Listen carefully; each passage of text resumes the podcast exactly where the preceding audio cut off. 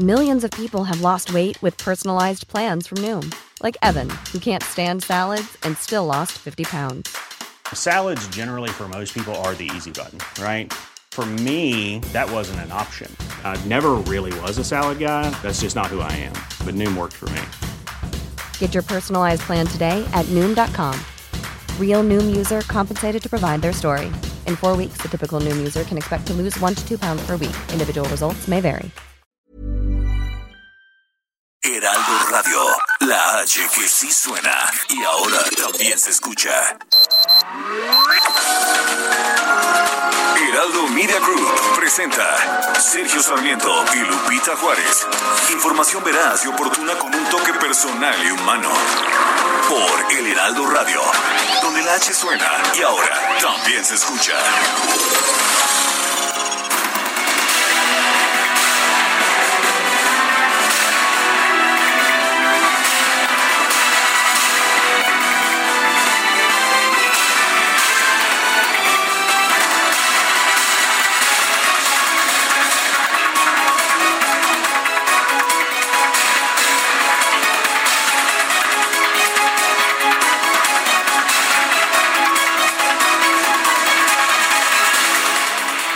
México registra ya 30.639 muertes por COVID-19. Por cada millón de habitantes, México registra 237 decesos. Y bueno, pues uh, vale la pena señalar que eh, México está registrando ya pues de las de los números de muertes más importantes en el mundo, aunque debido a su población los decesos pues no son tan significativos en términos de millón de población. De hecho, ayer el presidente Andrés Manuel López Obrador afirmó que en España han muerto tres veces más personas que en México por cada millón de habitantes. Esto después de que una, un titular del periódico Reforma lo molestó en que decía que México había superado el número de muertos a Francia y bueno pues uh, también uh, también anteriormente a España. Eh, eh, por número total de decesos México se ubica en quinto lugar después de Estados Unidos Brasil Reino Unido e Italia. Pero bueno sí es cierto que México tiene una mayor población por ejemplo que un país como España. Dijo en una pues en una en un video desde Palacio Nacional que México tiene también más población total que Francia.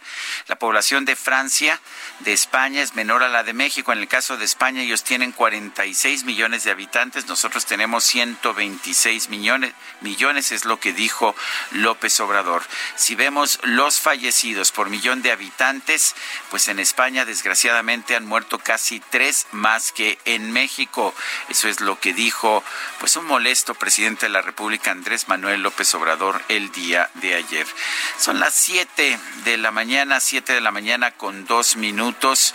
Hoy es lunes 6 de julio del 2020. Yo soy Sergio Sarmiento y quiero darle a usted la más cordial bienvenida a El Heraldo Radio. Lo invito a quedarse con nosotros. Aquí estará bien informado, por supuesto. Esa es nuestra responsabilidad fundamental, pero también puede pasar un momento agradable ya que siempre hacemos un esfuerzo por darle a usted el lado amable de la noticia. Guadalupe Juárez, qué gusto verte aquí en vivo y en directo a todo color. ¿Cómo estás? Muy buenos días. Hola, ¿qué tal, Sergio Sarmiento? Qué gusto saludarte, amigos. Bienvenidos a las noticias. Qué gusto, como siempre.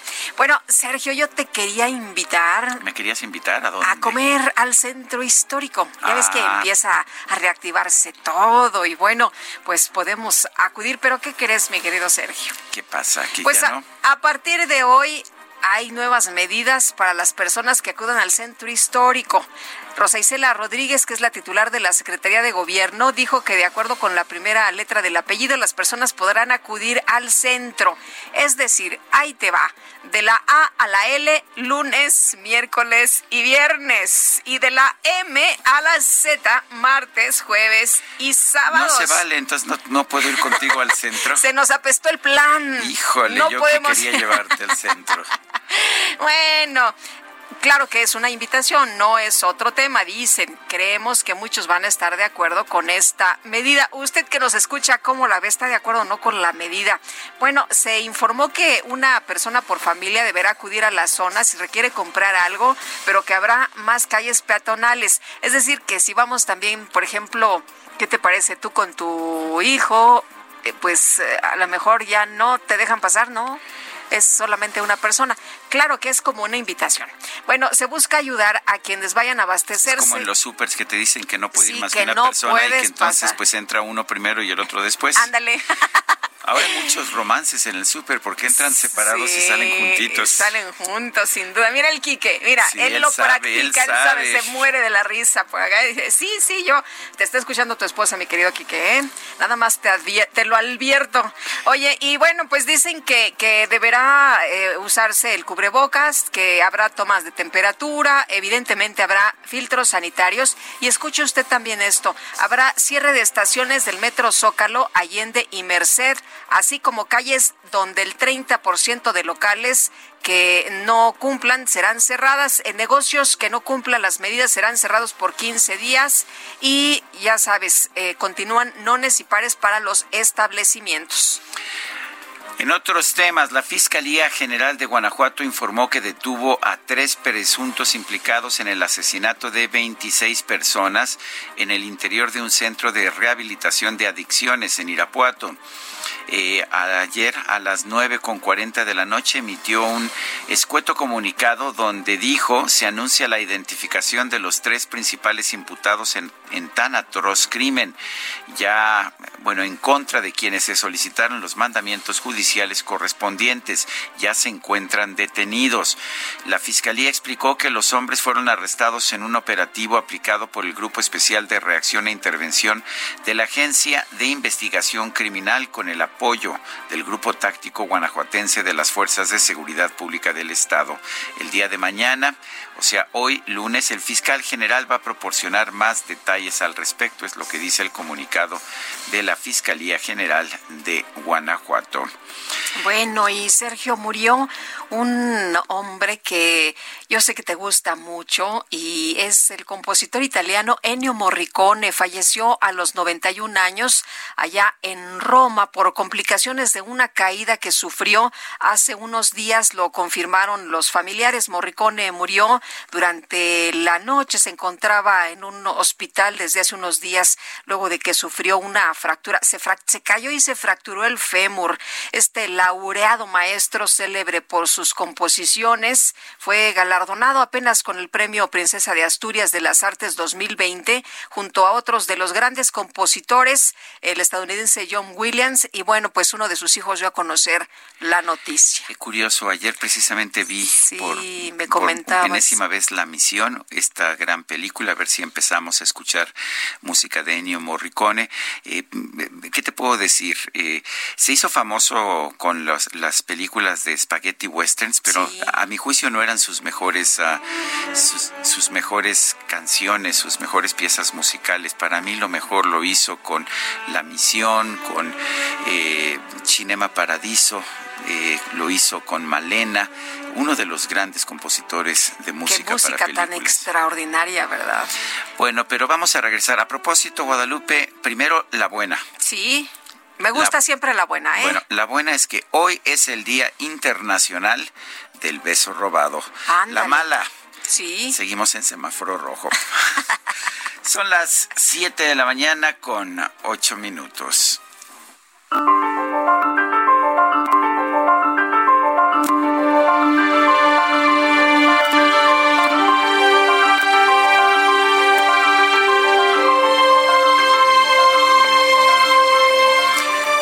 Diferencia de la solidaridad, que es horizontal y se ejerce de igual a igual, la caridad se practica de arriba abajo, humilla a quien la recibe y jamás altera ni un poquito las relaciones de poder. Eduardo Galeano.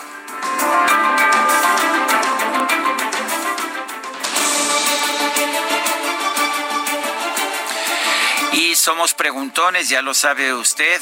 Ya lo sabe nuestro público, ya lo sabe, como dicen... Es como la boa, es como la boa. Lo saben, lo saben.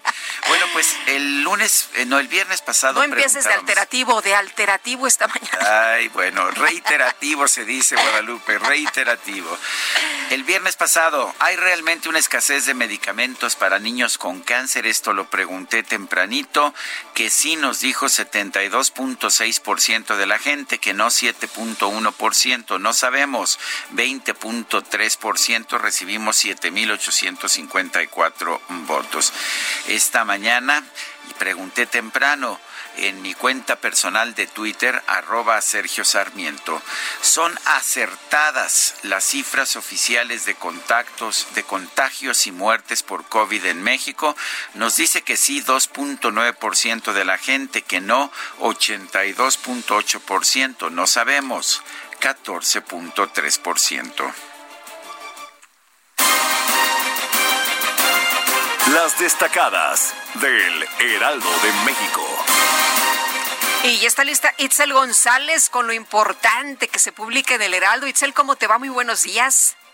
Lupita, Sergio, amigos, muy buenos días, excelente lunes. Me da mucho gusto saludarlos en este arranque de semana 6 de julio del 2020. Lupita, yo sí te voy a tomar la palabra. No te vas a comer con Sergio, pero te vas a comer conmigo con la sana distancia, porque resulta que nos toca juntas. Nosotras sí podemos ir juntas. Qué, maravilla. Nosotras sí podemos. Bueno, pues váyanse, váyanse sin mí, no importa. Seguro Te se van a traemos algo, algo, Sergio, algo empacado, algo empacado con, con, con mucha salubridad, pero te lo llevamos al día siguiente en la camina para que no nos vayas a extrañar. Oye, ¿las cantinas estarán abiertas ya? Pues en Londres ya están abiertas, Lupita, así que yo creo que no, tardamos mucho. Por cierto, vi que en Londres la gente estaba tan contenta que ya se le olvidó la sana distancia, todos andaban besándose, abrazándose, apapachándose, en fin, pues que ah. aguas, ¿eh? No, y por supuesto, Lupita, nadie portaba mascarilla, entonces por eso hay que tener pues mucho cuidado con la reapertura en todos los lugares prácticamente. Muy bien. Y ahora sí, Sergio Lupita, arrancamos con las destacadas del Heraldo de este lunes 6 de julio. En primera plana, la rebasan. Luz de Comisión Federal de Electricidad más cara que la privada. Según la Comisión Reguladora de Energía, la energía del gobierno es 2.6 veces más onerosa que la que producen empresas que ganaron contratos. La razón es el uso de combustible y el rezago en casi todas las centrales. País, menos incendios. Virus da un respiro a bosques. El confinamiento alejó a los humanos de zonas forestales de acuerdo a la Comisión Nacional Forestal. Ciudad de México, prevención, regulan los accesos al centro. Se va a ingresar de forma individual sin compañía y con cubrebocas. Piden acudir de acuerdo con apellido y día establecido. Estados, viaje peligroso, desafían pasajeros al COVID-19. La sobreventa de boletos en los ferries de ultramar ocasiona tumultos y riesgos a la salud en Quintana Roo. Orbe, reapertura, se desata caos en bares de Londres. La policía dijo que hubo hombres desnudos, borrachos, peleas y nadie portaba mascarilla. Meta, Fórmula 1 con fuerza. El 70% de los pilotos se hincaron al estar en contra de la desigualdad. Y finalmente, en mercados aumentan precios de la gasolina. Los combustibles registraron un promedio nacional distinto al de semanas pasadas, ya que comenzaron a subir costos y dejaron atrás los precios debajo de los 15 pesos por litro. Sergio Lupita, amigos, hasta aquí las destacadas del Heraldo. Feliz lunes. Igualmente, Itzel, muchas gracias. Buen inicio de semana. Son las 7 de la mañana con 13 minutos. Vamos a un resumen de la información más importante. Y bueno, se, se da a conocer, se da a conocer esta mañana que, que sea que la Secretaría de la Función Pública ha ha dado a conocer a través del diario oficial la inhabilitación eh, de la empresa Cyber Robotics Solutions por 24 y 27 meses. Además, se, suspende a cuatro servidores públicos adscritos al IMSS Hidalgo. Importante señalar que esta empresa, cuya suspensión se da a conocer hoy, es, pues es la empresa del hijo de pues del hijo de, Manuel Bartlett, es la empresa de Luis Manuel Bartlett Álvarez, hijo de Manuel Bartlett Díaz. Y desde Palacio Nacional, el subsecretario de Prevención y Promoción de la Salud, Hugo López Gatel, informó que en nuestro país ya hay 256.848 contagios de coronavirus y 30.639 muertes. ¿Escuchó usted bien el dato? Ayer el presidente pues, estaba muy molesto porque se hacían comparaciones con otros países. Pero bueno, pues 30.639 muertes. Con estas cifras, México se coloca como el quinto país con más decesos por COVID-19, solo detrás de Estados Unidos, Brasil, Reino Unido e Italia. Están los casos confirmados, 256.848, las muy lamentables defunciones, 30.639 y las personas que han sido recuperadas. Pero la vamos a presentar también de una manera gráfica que nos permita identificar estos tres conjuntos. El esquema es el mismo, aquí es el número de casos, número de personas en esa eh, condición y lo vamos a ver ahora por semanas. El funcionario también anunció que el reporte diario del panorama internacional del coronavirus ahora se va a presentar con gráficas de la incidencia del COVID-19 en distintos países por cada millón de habitantes a fin de comparar adecuadamente el impacto de la pandemia en México. Esto después de que el presidente de la República, muy molesto ayer, pues dijo que, a ver, no tenemos tantos muertos en comparación con el millón de habitantes. Aquí son días transcurridos y aquí es cuántos casos por millón de habitante se presentaron, por millón de habitante. ¿Qué permite esto?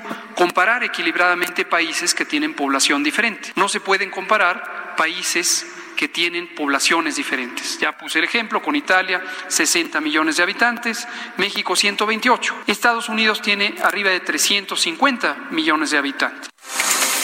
Bueno, y este mensaje lo difundió ayer en redes sociales el presidente López Obrador.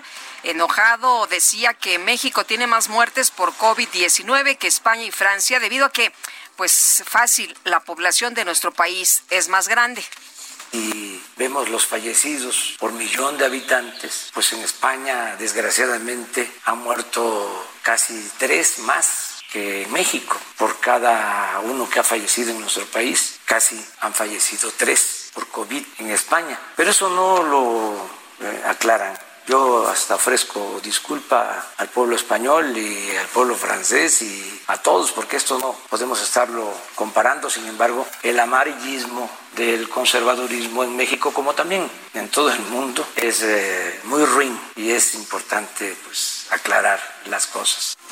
Bueno, habla de amarillismo y de conservadurismo. Lo lamentable aquí es la pérdida de vidas, es que 30.639 personas hayan perdido la vida. Y de hecho, este fin de semana, dos periódicos, uno de ellos el Wall Street Journal de Estados Unidos y el otro el británico Financial Times, indicaron que en México se están registrando entre dos y tres veces más el número de muertes que registra la autoridad.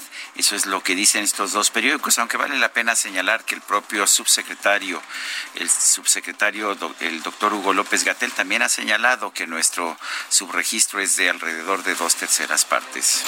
El semáforo de riesgo epidemiológico del gobierno federal para esta semana establece que 17 estados se encuentran en color naranja y 15 en rojo, ya que Guerrero, Hidalgo, Morelos y Oaxaca pasaron a nivel de riesgo alto, pero Chiapas, Coahuila, Guanajuato, Tamaulipas y Veracruz volvieron al nivel de riesgo máximo. Rosa Isela Rodríguez, eh, secretaria de Gobierno de la Ciudad de México, presentó nuevas medidas para evitar aglomeraciones en el centro histórico, las cuales incluyen un mecanismo para invitar a los ciudadanos a visitar esta zona según la inicial de su primer apellido, lunes, miércoles y viernes de la A a la L y martes, jueves y sábado de la M a la Z. Y no sé si nos van a pedir este INE o pasaporte, pero si no lo hacen, a lo mejor sí te invito de todas formas Ay, nos colamos, mi querido Sergio. Pues, pues no, no la hagas, no la hagas, porque es una recomendación. Y el gobernador del Estado de México, Alfredo del Mazo, informó que a partir de este lunes los pequeños comercios y servicios personales de la entidad van a retomar sus actividades de manera escalonada, mientras que restaurantes, hoteles y centros comerciales reabrirán con aforo del 30%. El gobierno de Morelos informó que a partir de hoy los restaurantes y hoteles podrán operar al 50% de su capacidad, mientras que servicios religiosos, cines, teatros y centros culturales en espacios cerrados lo harán al 25%. El canciller Marcelo Ebrard informó que este domingo salió desde China un nuevo avión cargado con 88 ventiladores, sí, 88, para atender a pacientes de COVID-19 en México, los cuales serán destinados a hospitales del ISTE. El gobierno de El Salvador aplazó dos semanas el arranque de la reapertura de actividades económicas debido al incremento de muertes y contagios de coronavirus en los últimos días. El proceso se va a retomar el 21 de julio. Y en su mensaje de felicitación por el Día de la Independencia de los Estados Unidos, el presidente Donald Trump señaló que su país está cerca de salir de la pandemia de COVID-19 a la cual se refirió duro y dale, duro y dale. Ahí va, como plaga china. El gobierno de Irán ordenó el uso obligatorio de mascarillas en todo el país debido al incremento en la propagación del coronavirus. Y el conteo de la Universidad Johns Hopkins de los Estados Unidos reporta que a nivel internacional hay 11 millones 471 mil contagios del nuevo coronavirus y más de 534 mil muertos. La Audiencia Nacional de España acordó esta mañana la extradición a México del exdirector de Pemex, Emilio Lozoya, para ser juzgado por tres delitos relacionados con actos de corrupción. En su mensaje dominical, el presidente López Obrador afirmó que la extradición de Emilio Lozoya permitirá conocer cuánto dinero recibió en sobornos a fin de recuperar algo de lo que fue robado por los casos de Odebrecht y agronitrogenados. El presidente también consideró que la liberación de José Ángel N., alias el Mochomo, presunto implicado en el caso Ayotzinapa, fue una afrenta al Estado, ya que el juzgado que atendió el caso recibió sobornos para beneficiarlo fiscal dando a conocer de que se tiene al principal de los implicados en el caso de Ayotzinapa y en menos de 24 horas un juez, una juez en este caso, el juzgado le da su libertad. Entonces, fue algo realmente muy grave, un atrevimiento, un desafío, eh, una afrenta al Estado mexicano. Bueno, además el presidente López Obrador aseguró que la prensa conservadora resulta que no habla de la violencia en Guanajuato, ya que el gobierno del estado es afín al grupo que no quiere la transformación del país. Eso tampoco lo atienden mucho los de la prensa conservadora, porque el foco de violencia más eh, importante, lamentable, porque se afecta a la población, es Guanajuato, es el estado de Guanajuato. Y como el gobierno mm, de Guanajuato es afín a la prensa conservadora y a todo el grupo que no quiere la transformación en nuestro país, pues entonces no hablan de este caso. Autoridades de Guanajuato informaron que este sábado sujetos armados atacaron domicilios del municipio de Celaya, donde asesinaron a por lo menos cuatro personas. Además, la madrugada del domingo en el municipio de Uriangat, un policía y su esposa fueron asesinados en su domicilio. Este fin de semana fueron vinculados a proceso Mar N. y Carlos N., dos de los 19 sujetos detenidos por el atentado en contra del secretario de Seguridad Ciudadana de la capital, Omar García Harfush. Autoridades de Chiapas confirmaron que el coordinador operativo de la Secretaría de Seguridad de Tuxtla, Francisco Pérez de la Cruz, fue asesinado. Bueno, y este domingo la Secretaría de la Defensa Nacional aseguró un avión presuntamente relacionado con actividades ilícitas, el cual se incendió sobre una carretera de Quintana Roo tras realizar un aterrizaje forzoso. En el sur de Quintana Roo, elementos del ejército aseguraron un vehículo cargado con alrededor de 390 kilogramos de cocaína. La Secretaría de Educación Pública informó que va a participar en el Comité de Evaluación de Daños de Oaxaca para valorar las afectaciones que presentaron los planteles educativos tras el sismo del pasado 23 de junio. La CEP informó que va a participar en el Comité de Evaluación de Daños de Oaxaca para valorar las afectaciones de los planteles durante el sismo del pasado 23 de junio. Y la Comisión Nacional del Agua informó que concluyó los trabajos de mantenimiento al sistema Cutzamala. La Comisión Nacional Bancaria de Valores informó que en mayo las utilidades de los bancos que operan en México se ubicaron en 48 mil millones de pesos, 30.9% menos que en el mismo mes del año pasado. Bueno, y en información deportiva, Real Madrid y Barcelona ganaron sus partidos contra el Bilbao y el Villarreal.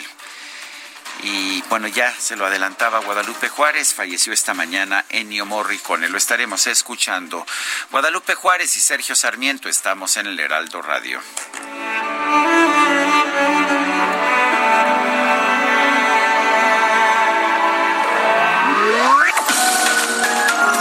Sergio Sarmiento y Lupita Juárez quieren conocer tu opinión, tus comentarios o simplemente envía un saludo para ser más cálida esta mañana. Envía tus mensajes al WhatsApp 5520 109647. Heraldo Radio. Heraldo Radio. La HCL se comparte, se ve y ahora también se escucha. Continuamos con Sergio Sarmiento y Lupita Juárez por El Heraldo Radio.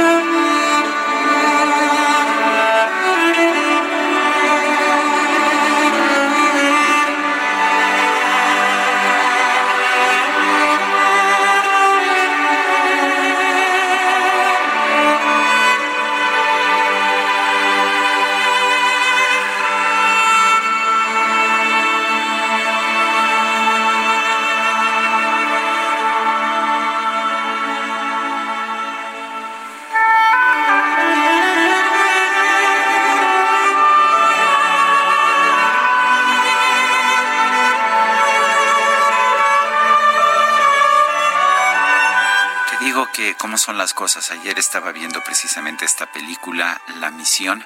Esta es la, no es la versión de la película, es la versión de Yo-Yo Ma, este gran chelista, eh, nacido en Francia, de ascendencia china, eh, ciudadano de Estados Unidos. Yo-Yo Ma es el oboe de Gabriel. Estamos escuchando música de Ennio Morricone. Ennio Morricone falleció, falleció esta mañana allá en Roma, Italia. Él había tenido una fractura de fémur, como nos explicaba, nos explicaba Guadalupe, y pues realmente tenía 91 años, ya tenía una edad muy avanzada, acababa de ser distinguido con el premio Princesa de Asturias, todavía no lo recibía a propósito, apenas se le acababa de nombrar junto con John Williams, otro gran autor de música cinematográfica. Y curiosamente ayer también vi, este fin de semana también vi eh, el noveno episodio de la Guerra de las Galaxias de Star Wars, o sea que fue un fin de semana de estos uh, grandes compositores de la música. Escuche usted el oboe de Gabriel.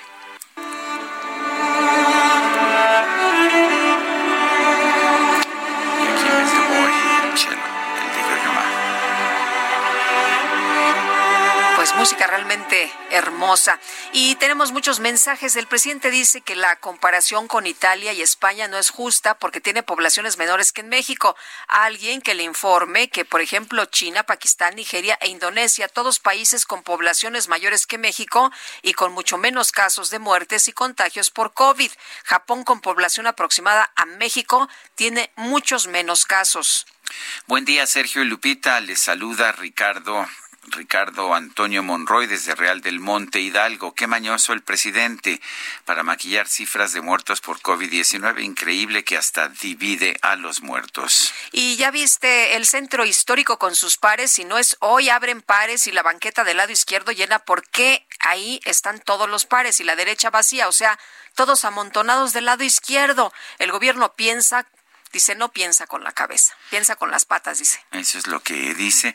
Eh, yo no sabía que iban a limitar uh, el tránsito nada más por una acera, pero bueno, eh, vamos a estar viendo cómo funciona. Esto sería a partir de hoy, ¿no es así, Guadalupe? Sí, esto, eh, pero aparte lo que nos dice es de, de los comercios. Ya ves ah, que hay pares y, y, nones, y bueno, dice, de un lado entonces va a estar abierto todo y del otro lado va a estar cerrado. Eso no tiene mucho sentido, efectivamente.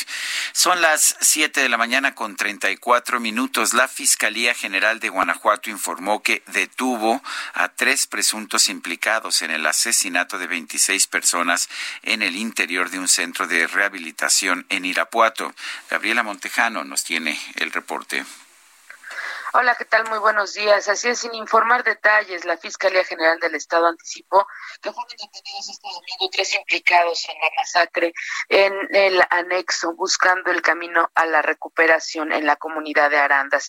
La Fiscalía General del Estado y la Secretaría de Seguridad Pública informan avances derivados del trabajo de investigación y operativo conjunto desarrollado tras el artero ataque ocurrido la tarde del miércoles, primero de julio, al interior de un anexo en la ciudad de Irapuato Así lo indica a través de un comunicado de prensa. Ahí murieron 27 personas derivado de la irrupción de un grupo de hombres que disparó contra los internos y el dueño del lugar. La noche del domingo se anunció la identificación de los tres principales imputados del crimen en contra de quienes se giraron las órdenes correspondientes y ya se encuentran detenidos.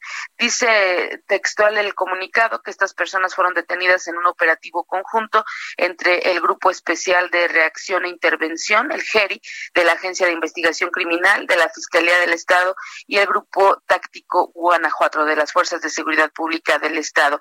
Supuestamente el fiscal general Carlos Amarripa Aguirre dará más detalles al respecto este lunes. Ayer al insistir con la Fiscalía para que proporcionaran pues em, por lo menos el lugar donde los habían detenido, el municipio o por lo menos los nombres de estos tres detenidos, pues no, se dijo que hasta hoy que haga el anuncio Carlos Amarripa. Así que esto fue parte de lo que se informó la noche de ayer.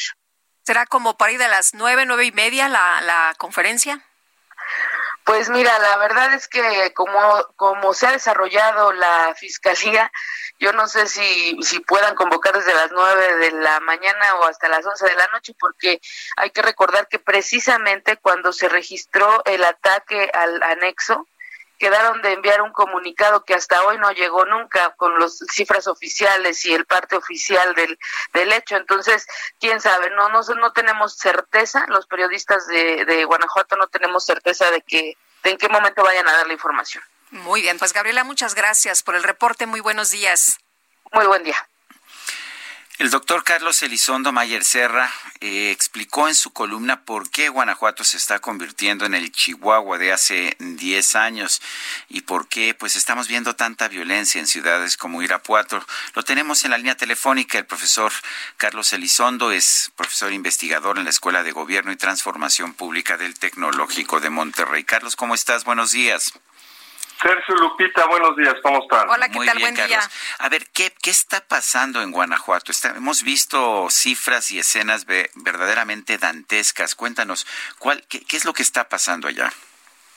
Mira, yo creo que lo que está sucediendo tiene que ver con que se ancló un grupo criminal muy poderoso por el Huachicol, por la refinería de Salamanca, por todo el robo alrededor de los hidrocarburos y bueno, eso fue generando en la medida en que se fue expandiendo su poder, una expansión también de este grupo criminal que se está enfrentando a otros grupos criminales que quieren entrar al Estado, pues porque hay un negocio muy lucrativo y porque los criminales más organizados, el cartel de Jalisco en particular, pues está tratando de tener una presencia territorial en la Ciudad de México, como vimos, y en otros lugares del país. Ahora, la pregunta para mí, Sergio, es por qué como país no somos capaces de reaccionar ante un problema de esta magnitud que crece y crece. Y en el artículo de ayer en Reforma, lo que decía era, pues deberíamos de construir, como en su momento tuvo que hacer el presidente Calderón, una estrategia de que todos somos Guanajuato y no este aventarse la bolita que hemos visto entre el gobierno estatal y el gobierno federal. Eh, Carlos, aquí uno de los eh, puntos principales justamente es ese, ¿no? Ayer en su mensaje el presidente de la República hablaba de lo que los medios no hablan, que la prensa conservadora no habla de la violencia en Guanajuato, que el gobierno del Estado es afín al grupo que no quiere la transformación del país. Eh, ¿Nos debemos quedar con eso? Pues mira, ustedes me da gusto que no sean conservadores porque están hablando del tema entonces supongo que ya todos los ahorita tendremos una estrellita. Mira, estas estrategias polarizantes del presidente que le pueden servir electoralmente o no, ya se verá el año entrante, son para mí la esencia del problema, porque hace 10 años, cuando la crisis en Ciudad Juárez y Chihuahua, pues el gobernador era priista y también el presidente municipal de Ciudad Juárez y el presidente Calderón hizo muchos errores, pero se dio cuenta en su momento que si no participaban todos, y le llamó todos somos Juárez, es decir, los tres niveles de gobierno y la sociedad civil y una buena coordinación entre las propias fuerzas federales, pues el problema se iba a volver un infierno.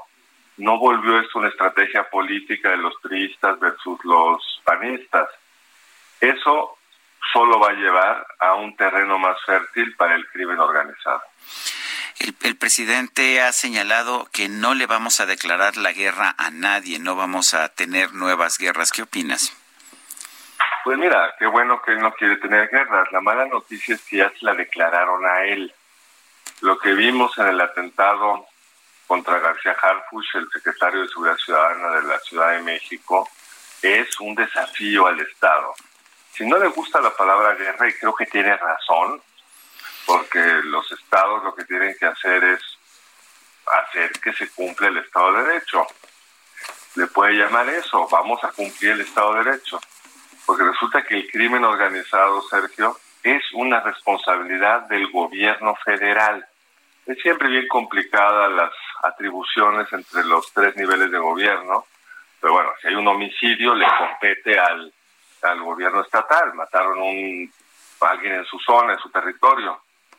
Pero si de lo que estamos hablando es de que eso es parte de una acción sistemática de un grupo criminal, eso le compete al gobierno federal, como le compete la lucha contra el tráfico de estupefacientes, etcétera, una serie de temas que están definidos para poderle dar suficiente fuerza al Estado, porque siempre será más potente, más poderosa las Fuerzas Armadas la Marina, que la mejor policía estatal disponible, se le tiene que dar toda esa responsabilidad al gobierno federal. Ahora, que el gobierno estatal tiene responsabilidades, por supuesto la tiene. El PAN lleva gobernando Guanajuato ininterrumpidamente desde el 97, si, si, si recuerdo bien, y hemos tenido un secretario de Seguridad Pública y a un fiscal, un fiscal estatal por muchos años en el caso del, fiscal estatal y tampoco ellos reaccionaron a tiempo, pidieron la ayuda de la forma correcta. Pues no quiero para nada decir que esto es solo un problema de la federación. Lo que sí es un problema solo de la federación es lo que nos explicaba Lupita, dijo ayer el presidente, que es en una tragedia como esta, no darse cuenta que lo que está en juego es la capacidad del Estado mexicano de tener la soberanía en el sentido estricto, no retórico, o sea, el control sobre el territorio. Bueno, pues yo quiero agradecerte como siempre, Carlos Elizondo Mayer Serra, profesor investigador de la Escuela de Gobierno y Transformación Pública del TEC de Monterrey, el haber conversado con nosotros. Muchas gracias a ti, Sergio, y a ti, Lupita. Gracias, muy buenos días, saludos. Y Olga Sánchez Cordero, la titular de la Secretaría de Gobernación, envió una carta al ministro presidente de la Suprema Corte de Justicia de la Nación, Arturo Saldívar, y el Consejo de la Judicatura Federal, en la que solicita colaboración para difundir los criterios jurisprudenciales relativos al sistema penal acusatorio que tienen que ver con flagrancia, caso urgente, presunción de inocencia, libertad personal y debido proceso en general eh, se dio una respuesta, se dijo que, bueno, pues todo eh, se puede revisar, que todo está ahí. Y José Elías Romero Apis, abogado constitucionalista, qué gusto nos da saludarte esta mañana. Muy buenos días. Lupita, muy buenos días. Me da mucho gusto también saludarlos a ustedes, a ti, a Sergio y a todos, auditorio tan importante. Gracias, José Elías. El, a ver, el, muchas veces se le echa la culpa a, la ley o al nuevo sistema penal acusatorio de la situación que estamos viendo, del hecho de que se libera a presuntos criminales. ¿La culpa es de la ley? ¿La culpa es de los jueces? Eh, ¿Cómo la ves tú? Yo diría, me permito decirte, que se trata de una culpa muy compartida. Por una parte, esto nace de las deficiencias de la ley la ley que rige el sistema penal eh, hoy en día no es una ley eh, perfecta, es más, distaría mucho de ser una buena ley. Tiene una serie de cuestiones muy vagas, muy imprecisas y que deja mm, de manera muy eh, a la interpretación todos los momentos en los que pasa el proceso. Por otra parte, es un sistema de alguna manera nuevo, es un sistema que tiene muy poco tiempo de haberse instalado y que además, pues muchas ocasiones las cuestiones que se ventilan dentro del proceso son las primeras ocasiones en que hay que probar esa ley para ese juzgador. Es una ley en la que están aprendiendo a utilizarla al mismo tiempo porque fue un sistema que cambió radicalmente y entró el cambio de un momento a otro. Están aprendiendo a usarla los jueces, los magistrados, los ministros, los procuradores, los fiscales, los abogados defensores. Todos estamos aprendiendo en, en esta etapa, es decir, no hemos terminado propiamente el aprendizaje. Y eso también genera un problema. Desde luego no descarto las posibilidades, ni nadie puede descartarlas en un sentido realista, de mala aplicación de la ley, de mala aplicación por ignorancia, por mala interpretación o en ocasiones por deliberada aplicación indebida de la misma. Eh, José Elías, eh, se dio a conocer eh, la respuesta a esta petición de la secretaria de Gobernación de difundir diversos canales, los criterios jurisprudenciales, y se responde que se difunden a través del semanario judicial que se publica semanalmente en la página de Internet de la Suprema Corte de Justicia. Es decir, estos criterios son obligatorios para los jueces, si hay transparencia, si se conocen. ¿Eso es relevante? Bueno, eh, eh, sí es cierto que efectivamente existe desde hace muchísimos años, no te puedo decir que hace 50, eh, 80 años, el Semanario Judicial de la Federación, donde se publican estos criterios de las resoluciones que se han emitido, decir, es un extracto de las mismas, y para que efecto de que puedan ser eh, seguidos acatados los tribunales a quienes les obliga para casos futuros o bien para que sirvan de referencia tanto a los juzgadores como también para que sirvan de referencia a los litigantes. Por eso es la razón de su publicidad, para que todos podamos conocerlos. Y ella es una de las cosas iniciales de la transparencia gubernamental, por, por la edad que tiene, te repito, hace muchísimas décadas que comenzó esto, cuando nada era transparente. Eh, creo que eso es lo que pudiera conocerse y darse a conocer por parte de los tribunales. El resto de las cosas pues sería, en primer lugar, imposible por su cantidad, por su cantidad también sería inútil que todos lo subieran, y en tercer lugar, no necesariamente te es aplicable porque no necesariamente obliga, es decir, no necesariamente lo que resolvió el juez A lo tiene que hacer de, la misma manera el juez B, sino solamente las resoluciones de algunos tribunales de jerarquía superior son las que obligan a seguir el mismo criterio en asuntos futuros a los jueces de nivel inferior. Hay quien dice que la doctora Sánchez Cordero debía pues debía conocer este semanario eh, que le que señala el presidente de la corte y que pues si ella fue ministra de la corte durante tanto tiempo pues ella más que nadie más puede conocer que existe este semanario y que tiene la información que ella estaba pidiendo. Qué opinas seguramente que eh, lo conoce claro está. Eh, es un poco habría que desentrañar qué es lo que pretendió con su misiva si lo que pretendió es realmente referirse a ese tipo de criterios o referirse a otro tipo de información o lo que quiere el gobierno es que casos relevantes o lo que considera relevantes para el gobierno puedan ser difundidos, pero en todo caso el gobierno tiene acceso a ellos. Es decir, el, eh, en el caso, por ejemplo, de estos eh, delincuentes que ha preocupado al gobierno, que ha tenido reveses procesales el gobierno, eh, pues es el propio gobierno el primero que los conoce porque es parte en el mismo. Es decir, si alguien los conoce de primera instancia, es quien está escuchando la resolución. Y una de las partes que le está escuchando, eh, aparte del involucrado, del acusado, es el gobierno a través de la fiscalía. José Elías Romero Apis, constitucionalista, siempre es un placer hablar contigo. Hasta ganas me dan de haber estudiado Derecho.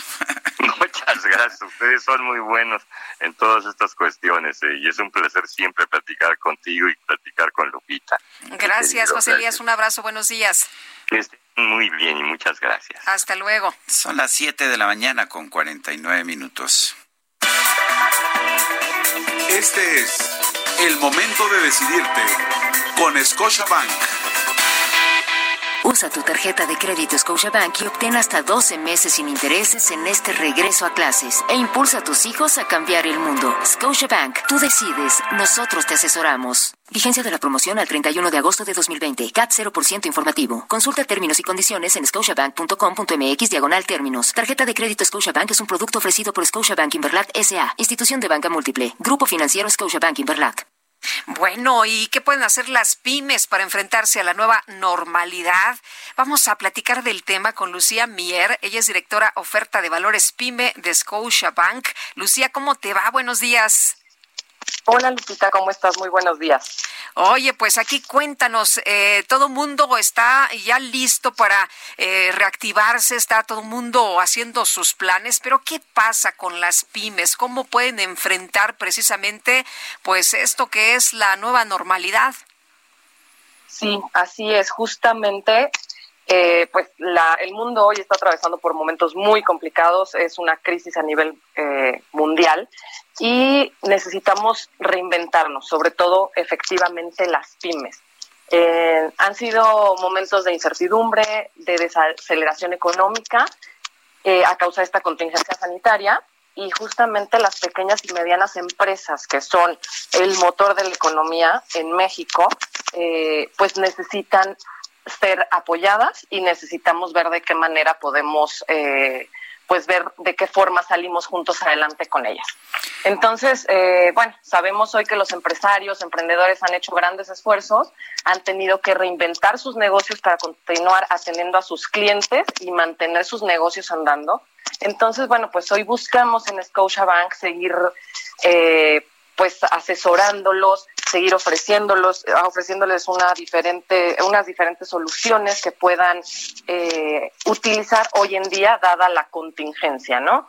Em, pues, por ejemplo, hoy lo que buscamos es que, y lo que están buscando las pymes hacia donde se están moviendo, es hacia un entorno digital. Eh, para mantener medidas de sana distancia, para seguir vendiendo sus productos a través de diferentes soluciones financieras que permiten que, ellos sigan vendiendo y sigan distribuyendo sus productos sin tener contacto físicamente con sus clientes. Y justamente hoy les quiero platicar de una nueva solución que estamos poniendo al alcance de las pequeñas y medianas empresas, que es una liga de pagos, la liga de pagos Scotia Post. Esta liga de pagos, más que ser una liga de pagos, es una terminal punto de venta virtual. Esto lo convierte en una solución confiable y segura para aceptar pagos con tarjetas de crédito eh, a través de ligas que el negocio puede enviar a sus clientes a través de redes sociales, a través de WhatsApp, a través de correo electrónico. Y este, pues esto les permite seguir realizando ventas de productos y realizar los cobros de manera remota para poder eh, pues para, para no detener la operación de su ¿Qué, ¿Qué de diferente eh, hay con lo que ya existe? Bueno, justamente la liga de pagos es como te lo comento, ¿no? Es una, es una liga que el, que el, dueño del negocio envía. No necesita ni siquiera tener una terminal punto de venta física porque sabemos también que pues muchas veces eh, las empresas que hacen entrega a domicilio llevan la terminal punto de venta, pero bueno, pues a lo mejor la, la terminal igual no tuvo conexión a internet, igual al cliente pues no, no pasó la tarjeta, lo que sea, y con esta liga de pagos aseguramos que el cliente reciba este link al cual le va a dar clic, va a seguir los pasos que, pues que, se deben de seguir para un pago en línea comúnmente. Y, y, básicamente ahí incluso tiene la posibilidad el comercio de ofrecer meses sin intereses por la solución que está o por el producto que está ofreciendo. Entonces, eh, pues es una manera súper sencilla de cobrar los, las 24 horas, los 365 días del año.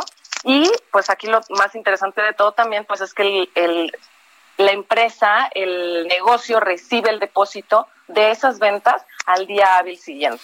y pues también, pues, este, pues, eh, esto, esto permite una continuidad de, del negocio, básicamente. Lucía Mier, directora de oferta de valor PYME de Scotiabank, gracias por esto. Muchas gracias a ti, Sergio. Gracias, Lupita. Buenos días. Son las 7 de la mañana con 54 minutos. Regresamos en un momento más. Esto fue el momento de decidirte con Scotiabank.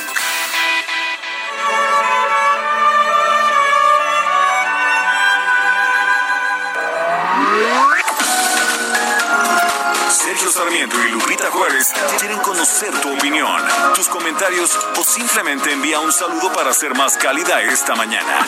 Envía tus mensajes al WhatsApp 5520 109647. Escucha la H, Heraldo Radio. Heraldo Radio. Continuamos con Sergio Sarmiento y Lupita Juárez por El Heraldo Radio.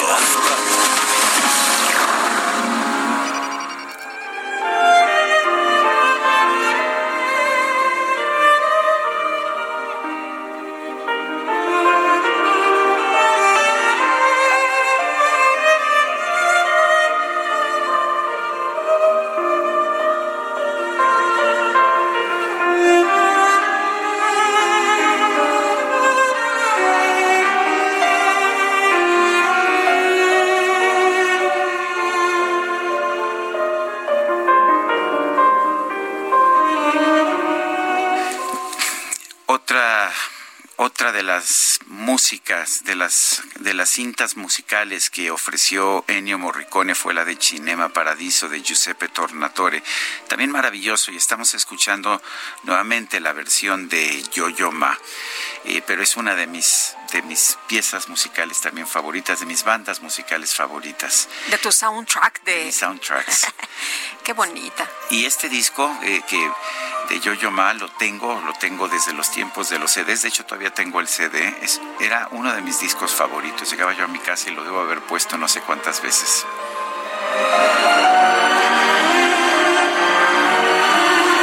Oye, ¿y la película si no la han visto? Es una maravilla. Es magnífica, véanla, está muy, les va a encantar. Ahora bien, hay dos versiones, la versión original y la versión del director, que es mucho más larga y, y no es tan buena. Prefiero, prefiero la película que salió en, en teatros, que es como de dos horas y media. Más o menos.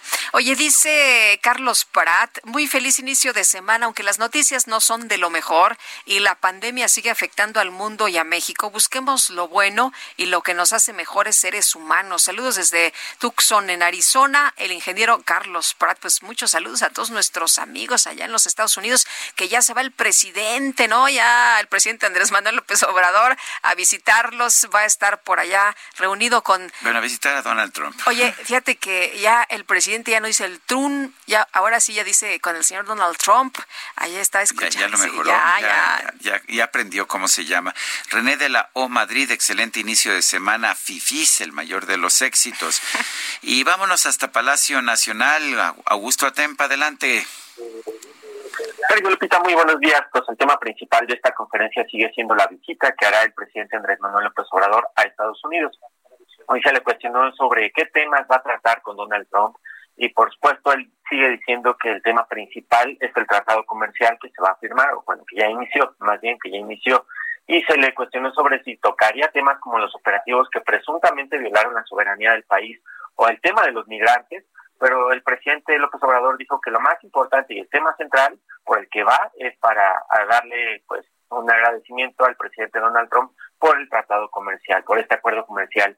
El presidente ha sido cuestionado por su visita eh, hacia ese país, cuyo gobierno ha ofendido a los mexicanos, tanto eh, tanto los que viven allá como los que viven en el país. López Obrador dijo que pues él a lo que va eh, pues es, que en este año nueve meses no ha, no ha tenido ninguna falta de respeto hacia los mexicanos por parte de Donald Trump. Entonces le va a agradecer eso, va a enlazar o va a tejer relaciones de amistad con el gobierno eh, norteamericano.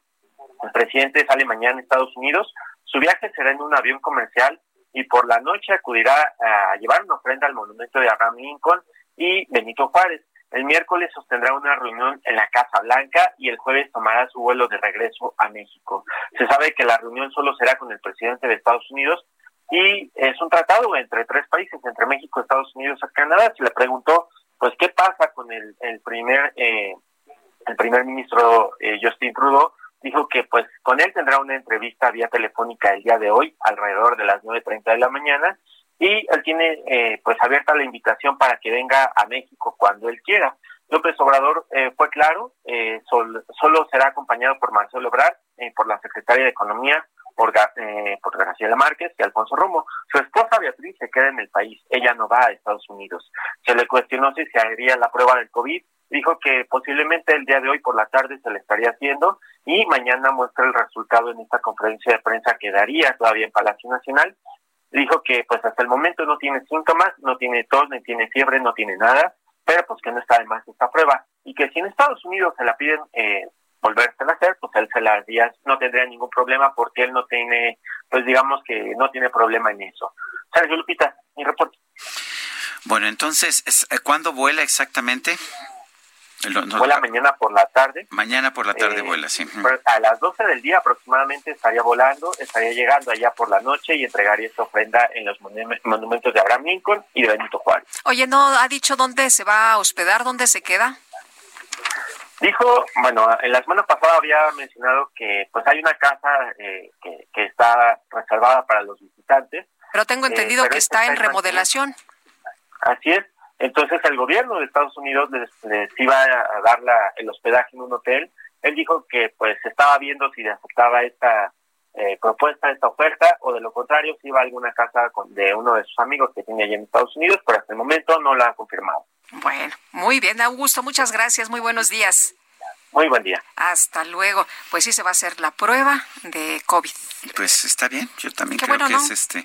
Y después te diré que yo pienso que sí es correcto que vaya a los Estados Unidos y expresaré mis, mis puntos de vista, pero vamos por lo pronto a otros temas. La Audiencia Nacional Española acordó que Emilio Lozoya, exdirector de Pemex, sea extraditado a México para ser juzgado por delitos como asociación ilícita, cohecho y operaciones con recursos de procedencia ilícita. Patricia Alvarado nos tiene la información desde España. Adelante, Patricia. Buenos días, buenas tardes por allá. Muchas gracias, Sergio. Un placer saludarlos. Sergio, efectivamente, el Tribunal de la Audiencia Nacional dio luz a la extradición a México de los Soya Austin. Tras examinar el tratado de extradición, los magistrados consideraron que se cumplen los requisitos legales para la entrega. Firme en tres días hábiles.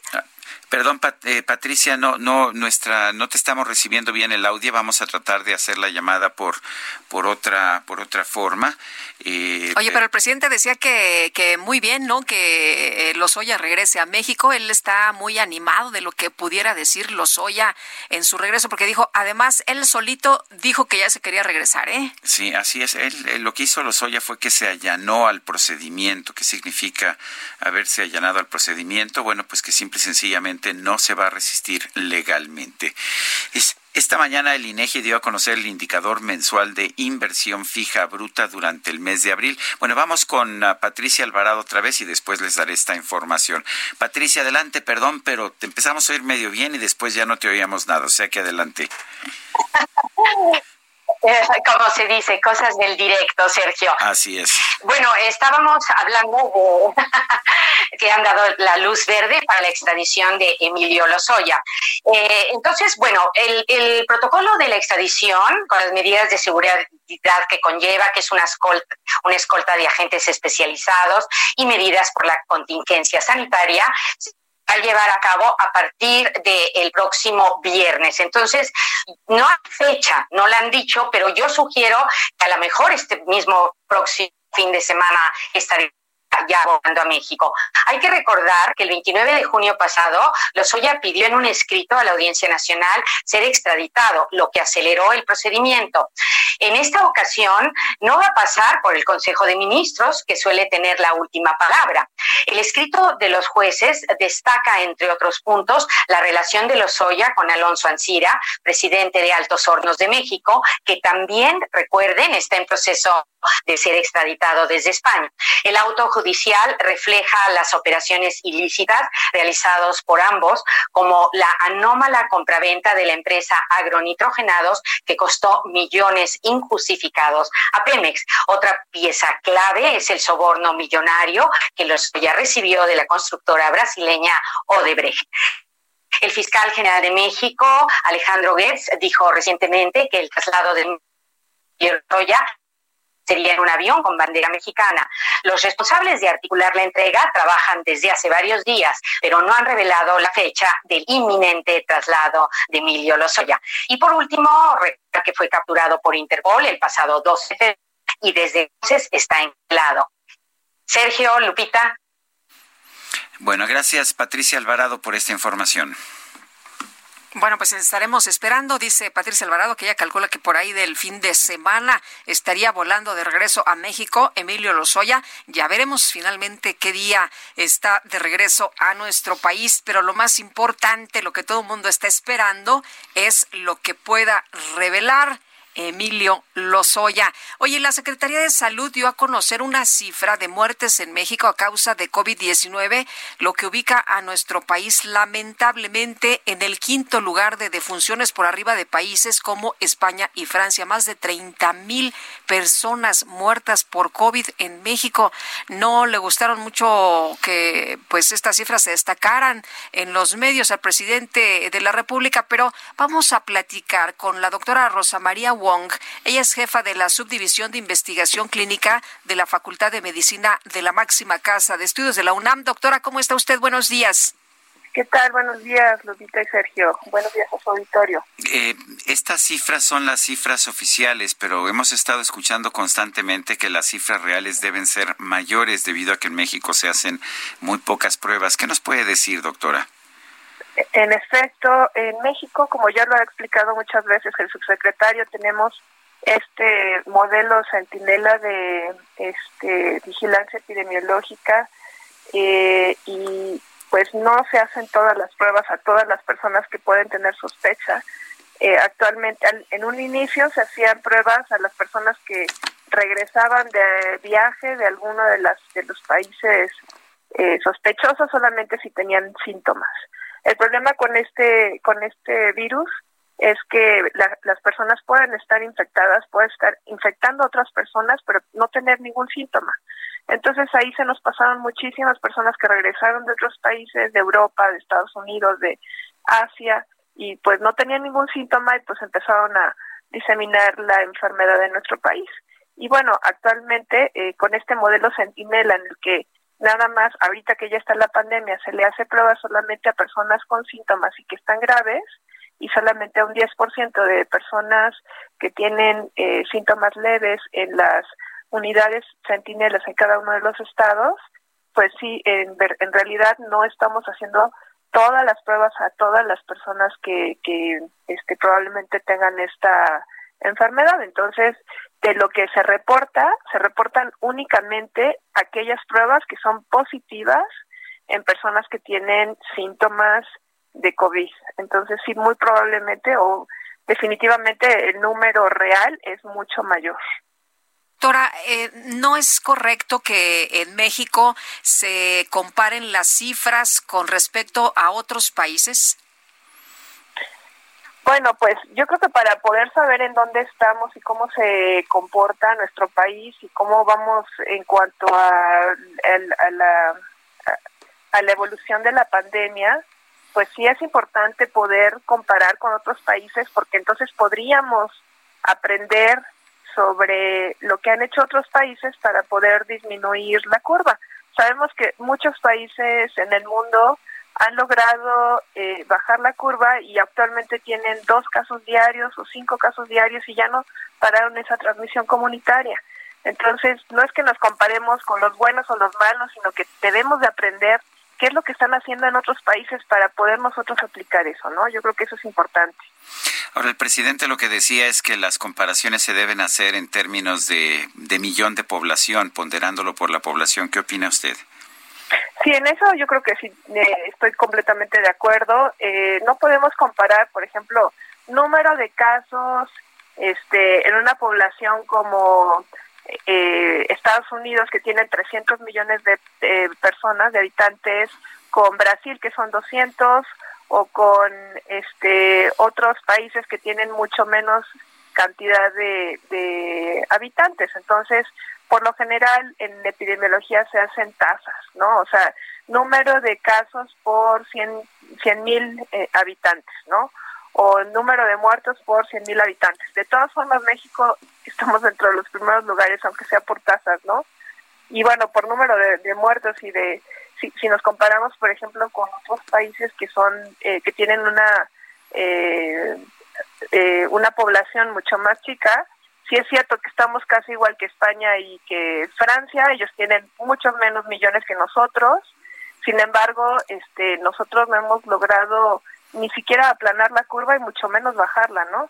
Estamos con una línea ascendente en el número de casos y cada día tenemos más casos. Entonces, cuando cuando se dice que efectivamente estamos arriba de países como Francia, eh, ¿es correcto, doctora? En el número de casos, pues sí, sí, ya tenemos más, eh, más eh, personas fallecidas este, y bueno, pues en este, en, este caso, México tiene una población mucho más grande. Entonces podría decirse que en cuanto a tasas, probablemente no estemos más arriba que esos países. Pero de todas formas, hay países que son igual de grandes que este o este tienen poblaciones diferentes y sin embargo se han logrado este, parar la, la infección. En el caso de México, pues la verdad es que no vemos para cuándo disminuya el número de casos. O sea, algo no estamos haciendo bien nosotros con respecto a otras naciones con las que no nos hemos comparado, pero que tienen menos muertos y menos casos. Pues la, la gran diferencia, Lupita, estriba en que muchos países lo que han hecho es que hacen una detección de casos en forma temprana, lo hacen eh, con una eh, con un enfoque de voy a, detectar todos los casos que hay, los voy a aislar a todos y entonces así evito y rompo esa cadena de transmisión, que es lo que han hecho países como Corea o como China o como este no sé Tailandia, sí, empezaron a hacer muchas pruebas, empezaron a detectar a todos los casos este, la gente que venía de lugares donde podía haber casos también los aislaban y entonces así se paró la, la transmisión y pues ahorita ya lo han logrado controlar. Pues yo quiero agradecerle, doctora Rosa María Wong, jefa de la Subdivisión de Investigación Clínica de la Facultad de Medicina de la UNAM, el haber conversado con nosotros. Con muchísimo gusto, muchas gracias. Gracias, hasta luego. Buenos días. Son las 8 de la mañana con 17 minutos. Le señalaba a usted que hubo una caída fuerte en la inversión fija bruta el pasado mes de abril del 2020. La caída es de, eh, de 28.9%, sí, 28.9% mes con mes. Esto es entre eh, eh, marzo y abril. Y la caída se vuelve todavía mayor si la, hacemos la comparación anual entre abril del 2019 y abril del 2020 hay un desplome de 37.1% en la inversión fija bruta.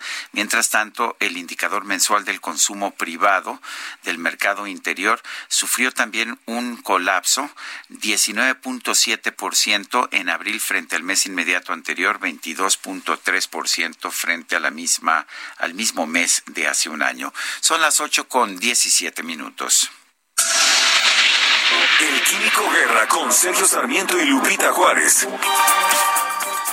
Químico Guerra, ¿cómo te va? Muy buenos días. Hola Lupita, buenos días Sergio. Pues fíjense que sí hay buenas noticias, sea que ustedes no lo crean, existen. ¿Cómo se puede obtener agua en el desierto, Sergio Lupita? Del aire. ¿Cómo que del aire? Pues fíjense que científicos de la Universidad de, de California en Berkeley acaban de presentar este fin de semana un prototipo de un cosechador de agua a partir del aire del desierto en Arizona, usando como energía solo la luz del sol. Las pruebas de campo exitosas probaron lo que el equipo liderado por el doctor Omar Yagi, jefe del Departamento de Química en Berkeley e investigador del Laboratorio Nacional Lawrence Berkeley, había predicho el año pasado que se podía extraer agua potable con humedades relativas extremadamente bajas hasta un 8%. Normalmente la, la humedad relativa, aún en ambientes muy secos, está por muy debajo que esté en 25%. Bueno, hasta con una humedad relativa del 8%, o sea, totalmente seco prácticamente, se puede obtener agua en el desierto. No existe nada como esto, escribe el doctor. Opera a temperatura ambiente con energía solar y sin agregar ninguna energía adicional. Y se puede cosechar agua prácticamente en el desierto. Este trabajo se publica en Science Advances, la parte de eh, la revista Science de, de, novedades científicas, digamos. Para lograr esta cosecha, Sergio Lupita, se emplea un marco metal orgánico llamado MOF, por sus siglas en inglés, Metal Organic Frame. Inicialmente se emplearon MOFs con circonio, pero el doctor Yagi, por eso era prácticamente inviable hasta hace poco, pero el doctor Yagi y su equipo lograron construir un MOF basado en aluminio, que es 150 veces más barato y captura el doble de agua. Esto permitirá desarrollar nuevas cosechadores eh, eh, produciendo agua para comunidades alejadas en los desiertos, etcétera, y es una nueva forma en donde nos damos cuenta los seres humanos que podemos resolver nuestros retos cuando trabajamos basados en la razón, en la ciencia, no en ocurrencias, sino con trabajo constante, usando precisamente nuestra razón para llegar a soluciones. Una buena noticia en este lunes, Sergio Lupita. ¿Y allá no se espantan de que atrapan el aire?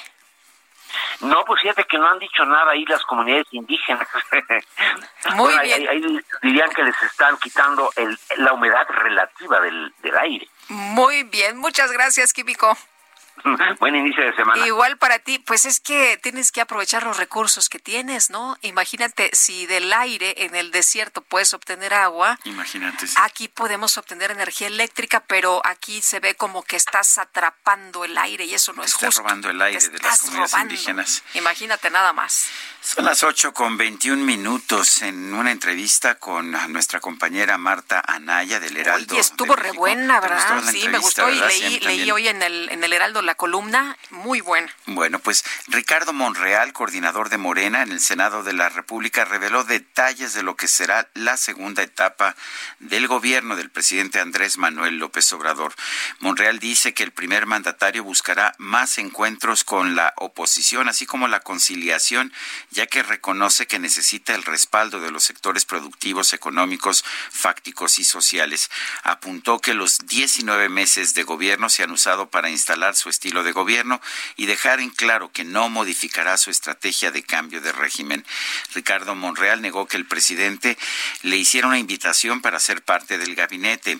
También aclaró que no busca la presidencia y que se quedará a cumplir sus seis años en el Senado. El coordinador de la fracción parlamentaria de Morena aceptó que el partido se encuentra en un mal momento y dijo que para las próximas elecciones la bancada no tiene asegurada la mayoría legislativa, ya que no va a jalar el efecto López Obrador, pero dijo que el presidente cumplirá su compromiso de no meterse en el proceso electoral en el que sí será muy escrupuloso en la vigilancia. Esto es parte de la entrevista que eh, Ricardo Monreal, el coordinador de los senadores de Morena, le dio a nuestra compañera Marta Anaya. La sucesión es tema en el Palacio, pero apenas llevamos dos años, ¿no?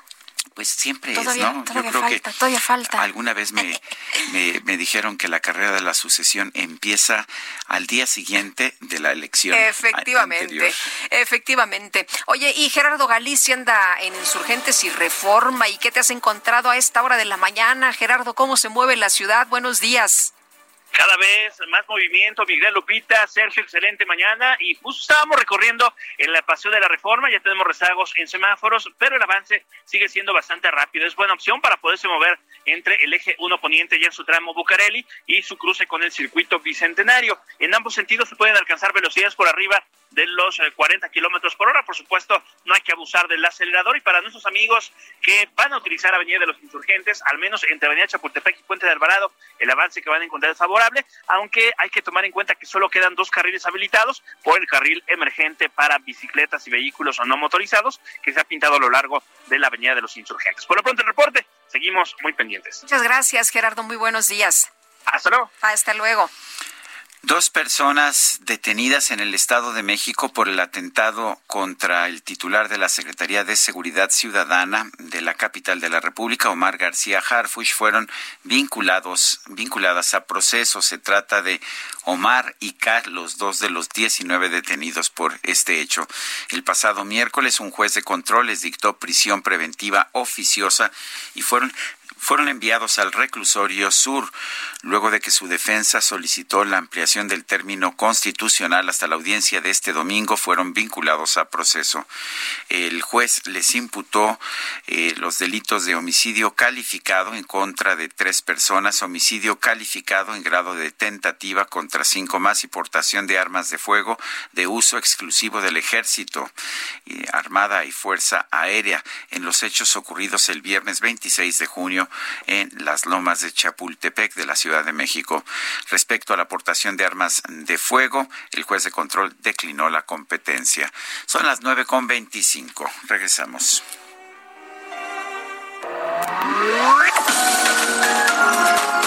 Sarmiento y Lupita Juárez quieren conocer tu opinión, tus comentarios o simplemente envía un saludo para ser más cálida esta mañana. Envía tus mensajes al WhatsApp 5520 109647. Heraldo Radio, la HCL se comparte, se ve y ahora también se escucha. Heraldo Radio, la HCL se comparte, se ve y ahora también se escucha. Continuamos con Sergio Sarmiento y Lupita Juárez por El Heraldo Radio.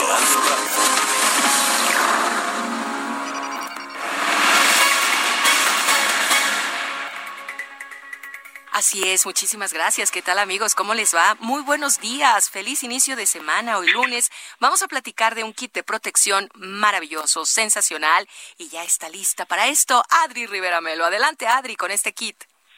Mi querida Moni, muy buenos días a ti y a todos nuestros amigos. Pues sí, como bien mencionas, estamos iniciando la semana con mucha protección, con este kit de protección que es muy útil y muy completo.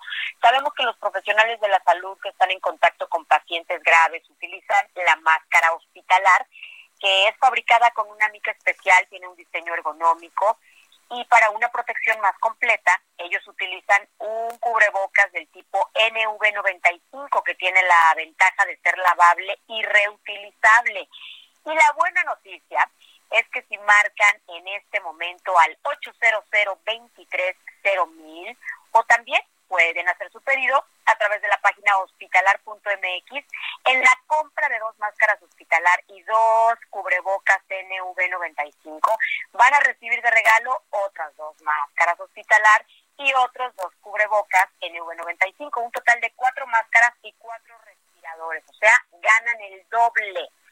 Si llaman ahora, les vamos a regalar cuatro escudos faciales con 12 piezas eh, la verdad es que vale mucho la pena porque se las vamos a dar a un increíble precio, pero eso no es todo, porque además de esta promoción queremos que tengas un 2020 seguro y si eres de las primeras 20 llamadas, te vamos a regalar el kit de esterilización portátil que contiene un litro de gel especial esterilizante y dos pulseras de gel para estar protegidos en todo lugar y en todo momento.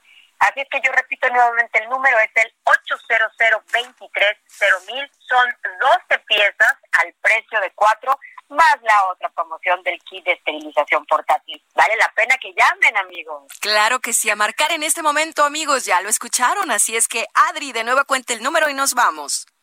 Es el 800 mil 800 mil Muy bien, a llamar, Adri, gracias. Gracias, buen día. Buen día. Continuamos con Sergio y Lupita. Jaque Mate con Sergio Sarmiento.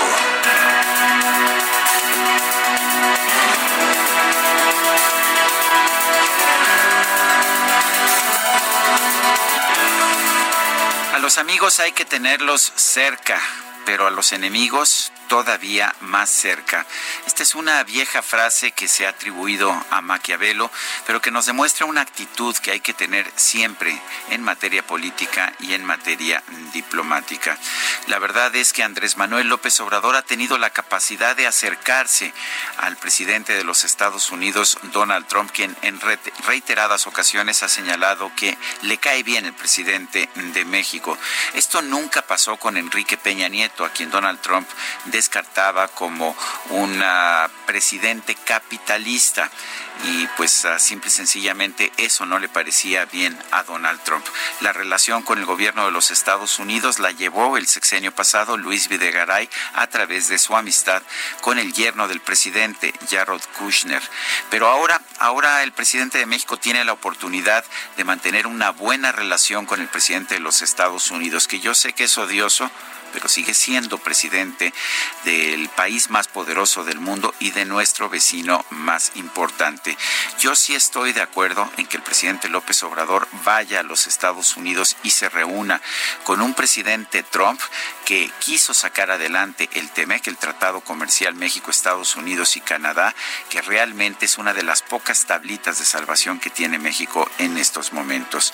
De manera que, al contrario de lo que opinan la enorme mayoría de los yo sí estoy a favor de que el presidente López Obrador viaje a Washington esta semana. Yo soy Sergio Sarmiento y lo invito a reflexionar.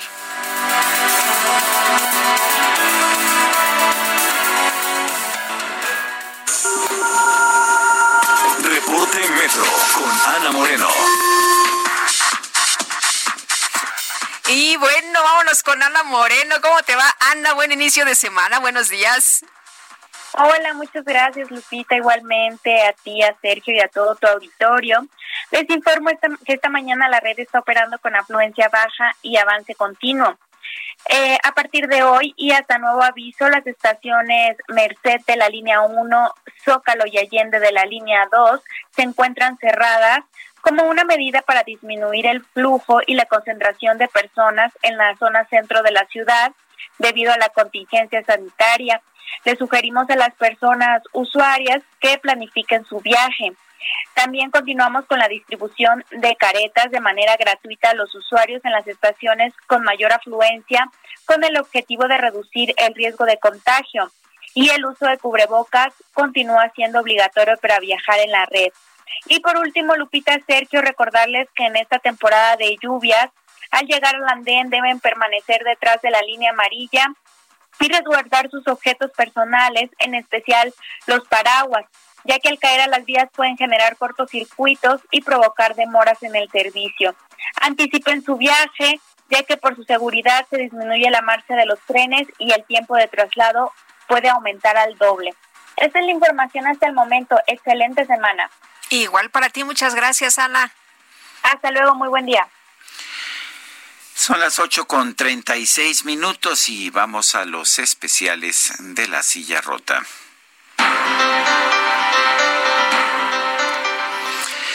Y bueno, eh, la, la el secuestro, la desaparición de los 43 normalistas de Ayotzinapa sigue, sigue estando presente, sigue siendo uno de los, eh, de los acontecimientos que más lastimaron al país y que sigue resurgiendo de forma constante. Jorge Ramos, periodista de La Silla Rota, nos tiene uno de sus especiales sobre este tema. Adelante, Jorge. Sergio, muy buenos días, Lupita y al auditorio. Pues sí, la semana pasada eh, vimos algunos episodios que volvieron a, poner en el candelero el tema de la desaparición de los 43 eh, normalistas desaparecidos de Ayotzinapa. Eh, pero, ¿qué fue lo que llevó a que se rompiera el diálogo eh, de los familiares de estos 43 jóvenes con el gobierno de Enrique Peña Nieto? Bueno, pues en un texto especial eh, de Jaime Rochín para la silla rota, el expresidente de la Comisión Ejecutiva de Atención a Víctimas revela cómo en una sesión de la Comisión Interamericana de Derechos Humanos, la Cancillería y la Secretaría de Gobernación, pues frenaron un mecanismo para la reparación del daño a las víctimas.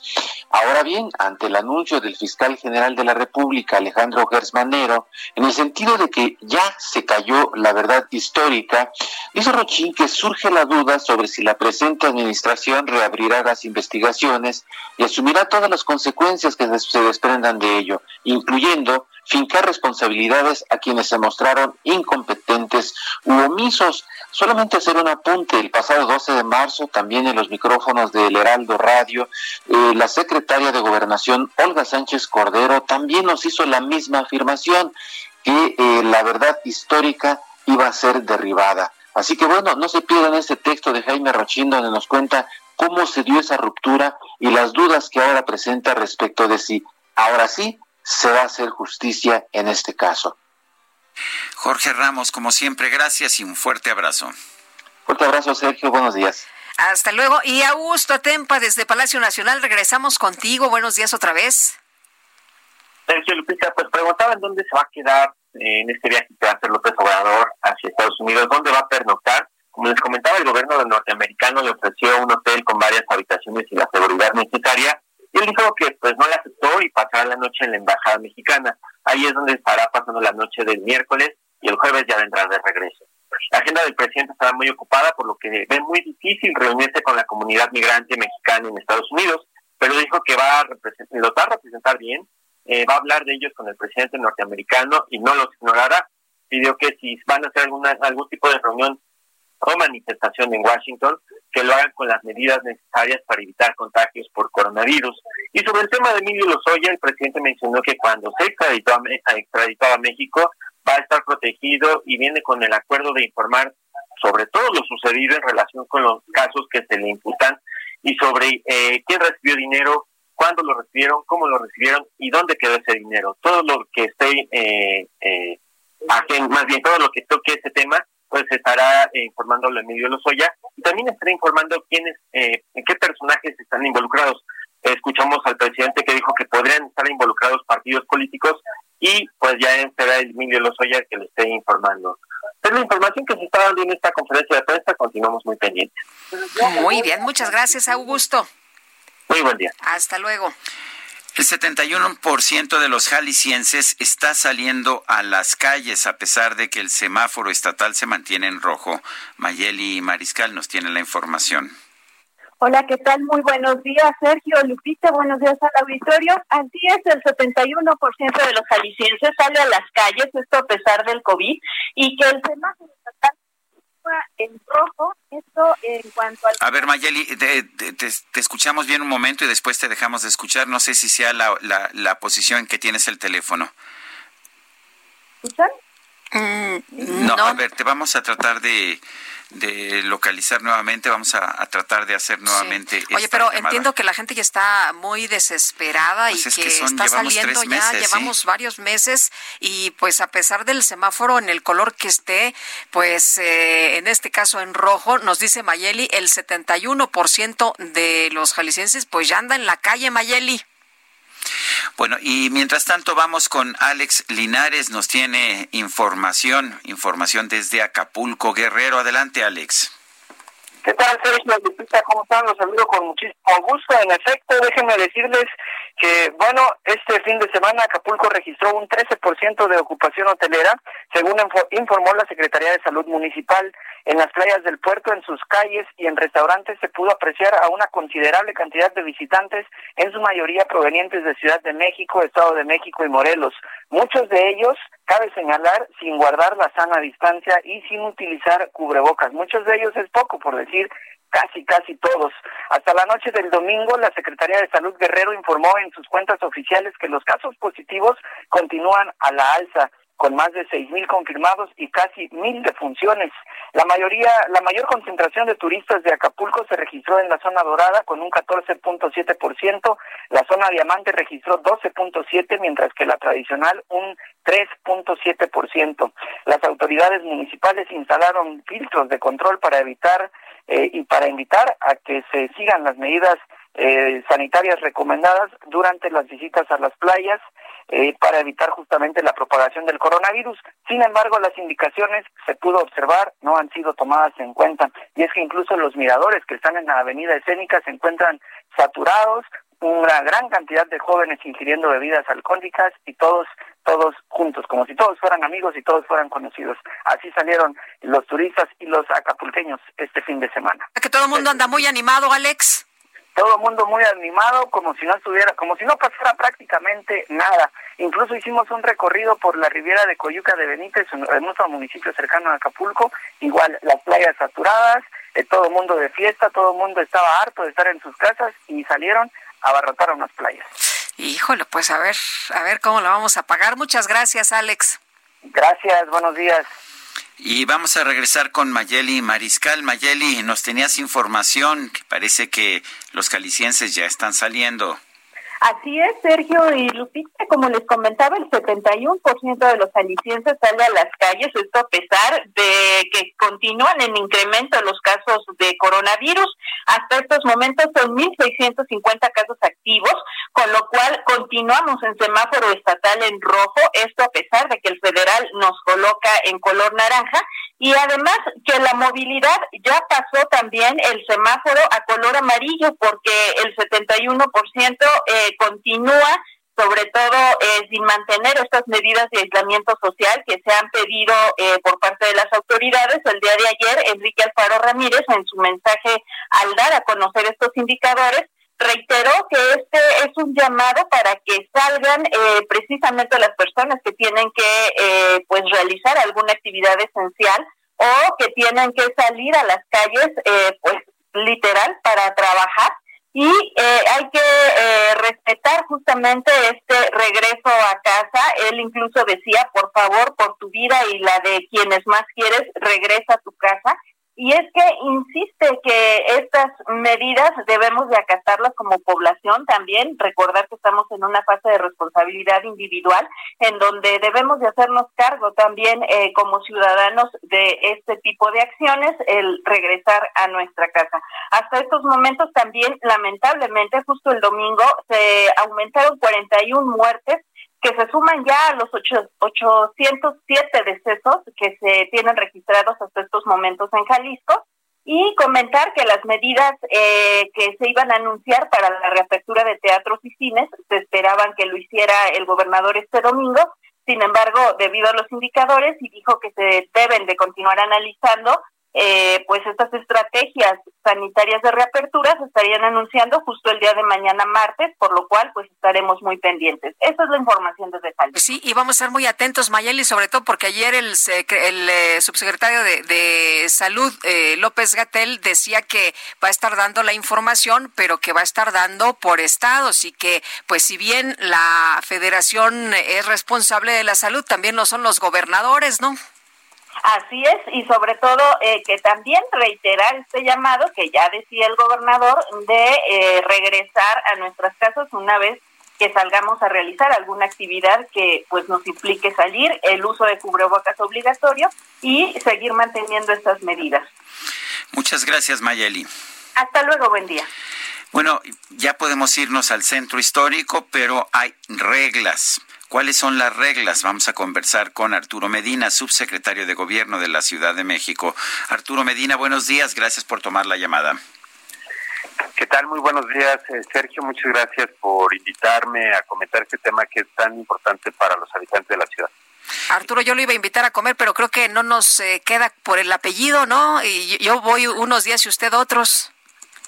Así es, pero yo creo que si hacemos eso y nos sacrificamos estos días, seguramente en pocas semanas vamos a estar en semáforo amarillo y luego en verde y vamos a poder comer con tranquilidad. ¿Qué, qué sentido tiene este, pues, eh, esta medida? Gracias, Lupita. Pues comentar, eh, justamente el programa de reactivación del centro histórico que se publicó hace poco más de una semana, pues tiene por objeto propiciar la apertura del centro histórico, pero tiene una complejidad eh, de origen. El centro histórico tiene casi 27 mil negocios, establecimientos, tiendas, donde minoristas van a surtirse de sus productos para vender. Tiene una afluencia de cientos de miles de personas, en ocasiones de más de un millón de personas al día, y nos exige mucho trabajo, mucha coordinación, pero también responsabilidad de quienes visitan el centro histórico. Esta medida de los apellidos es una invitación es eh, un llamado a la responsabilidad y a la ayuda y solidaridad de la ciudadanía para que, y es su determinación, apoyar a que el centro histórico siga abierto, sin aglomeración, pues elija el día que le toca según su apellido y que acuda de manera voluntaria. Pero no es una medida aislada, no es solamente esta la única acción que el gobierno de la ciudad sugiere y recomienda a los ciudadanos, el gobierno de la ciudad no tiene una medida restrictiva para circular en las calles, pero sí hace un llamado a la responsabilidad. A la par, tenemos eh, en el centro histórico pues medidas eh, para los comercios establecidos que tienen que ver con el uso de caretas, de cubrebocas, de señalamientos de acceso, de filas de espera y dosificación en la parte exterior y que se han estado verificando de manera constante con autoridades del INDEA, con autoridades de la Secretaría de Gobierno y también con protección civil para garantizar la, el no contagio en estos establecimientos. Y hoy, a partir del anuncio de ayer, se sumarán algunas calles más para la peatonalización a fin de ganar espacio para la sana distancia. De igual forma, se cerrarán tres estaciones del metro, que es Zócalo, Allende y Merced. Eh, y también eh, se han instalado filtros, se van a instalar esta mañana filtros sanitarios para que quienes acudan pues eh, lleven su cubreboca, se pueda tomar la temperatura y vamos a estar rotando estos eh, estos em, puntos em, de filtro sanitario para que todas las calles del centro queden cubiertas. Como ven, no es solamente una medida que tiene que ver con los apellidos, sino parte de un programa integral cuyo objetivo es que el centro siga abierto, que el centro histórico siga siendo este espacio donde la gente acude a, hacer sus compras, pero también que lo haga con responsabilidad, que no se haga de manera masiva, que no acudan en familia, que no vayan a pasear, sino a atender la necesidad de compra. Bueno, pues uh, tomamos nota, pero entonces eh, este tema, por ejemplo, de los apellidos es una petición. No se va, no se le va a estar pidiendo una identificación a la gente que entre. No, ese es un llamado a la responsabilidad. Somos una ciudad que se ha caracterizado por la solidaridad eh, de sus habitantes y estamos haciendo este llamado para que cada quien eh, pueda hacer este ejercicio y decida apoyar a los comerciantes del centro histórico que se apoyen también a quienes deben de acudir al centro y que no se aglomere. Eh, la necesidad de la gente de acudir a adquirir cosas en el centro es importante.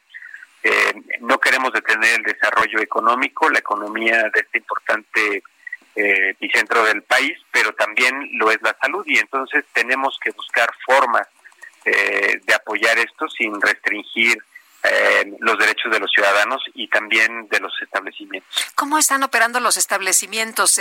¿Cómo es esto de pares y nones? Gracias por eh, preguntarnos, nos sirve mucho. Lo, lo voy a tratar de explicar. Em, en cada una de las calles de la ciudad tenemos un número par, por ejemplo, si vivimos en el número 100 de una calle y luego está el 101. De un lado de la acera son los números pares y de otro lado de la acera son los números nones. Es decir, eh, el 50% del centro estará abierto. ¿Por qué? Porque una banqueta, el lado de una banqueta, estará abierto y el lado contrario de la banqueta todos los establecimientos estarán cerrados y al día siguiente es a la inversa, es decir, números pares y números nones o podríamos hablar de un lado de la banqueta, del lado izquierdo y posteriormente del lado derecho, según como veamos la banqueta estará abierto o cerrado. ¿Esto para qué lo hacemos?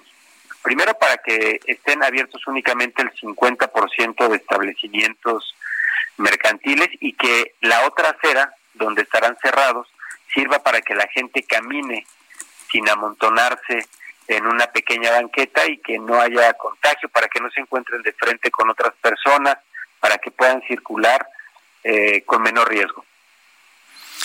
Bueno, pues yo quiero agradecerte, Arturo Medina, subsecretario de Gobierno de la Ciudad de México, el haber conversado con nosotros.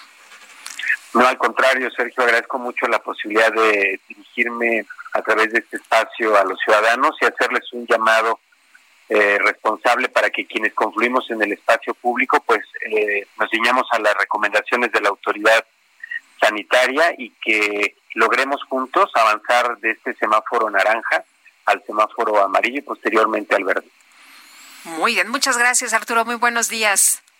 Muy buenos días a ustedes. Hasta luego. Y Alan Rodríguez anda allá en el Zócalo Capitalino. Alan, ¿qué tal? Muy buenos días.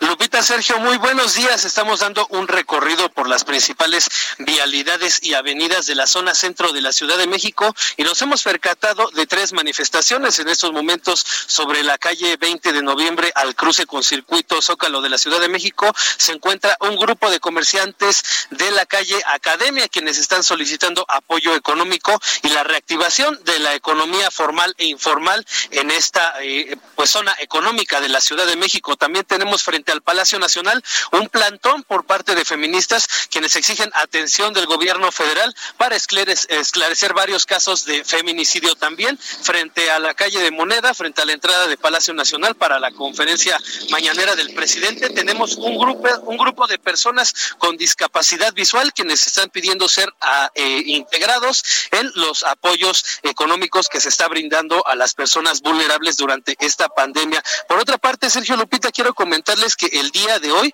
se han activado algunas medidas de contingencia sanitaria para mitigar los eh, contagios de coronavirus COVID-19. Entre ellos se habló de la implementación de filtros sanitarios en la calle de Madero, Corregidora 16 de septiembre, 5 de mayo, 20 de noviembre, 5 de febrero y Pinos, Pinos Suárez, perdón. Sin embargo, esta mañana no hemos observado ninguno de estos filtros. Las personas están ingresando al centro de la Ciudad de México con las medidas necesarias como lo es el cubrebocas y la sana distancia. Sin embargo, no hay la revisión por parte de alguna autoridad que pues eh, verifique esta situación.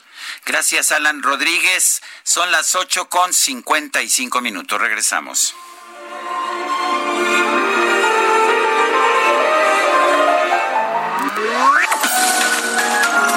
Sergio Sarmiento y Lupita Juárez quieren conocer tu opinión, tus comentarios o simplemente envía un saludo para ser más cálida esta mañana. Envía tus mensajes al WhatsApp 5520 109647. Heraldo Radio. Continuamos con Sergio Sarmiento y Lupita Juárez por El Heraldo Radio.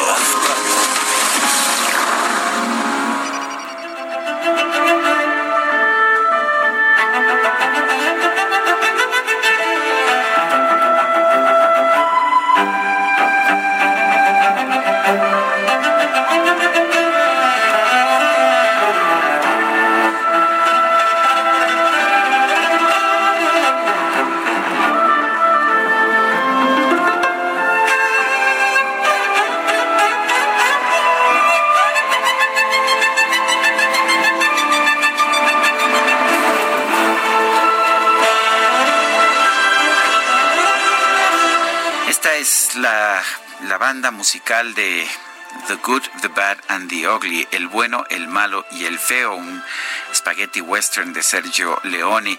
Esto se llama Éxtasis de Oro y es una, es una pieza musical de Ennio Morricone, quien falleció a los 91 años de edad esta mañana. Estamos escuchando versiones interpretadas por el chelista Yo-Yo Ma.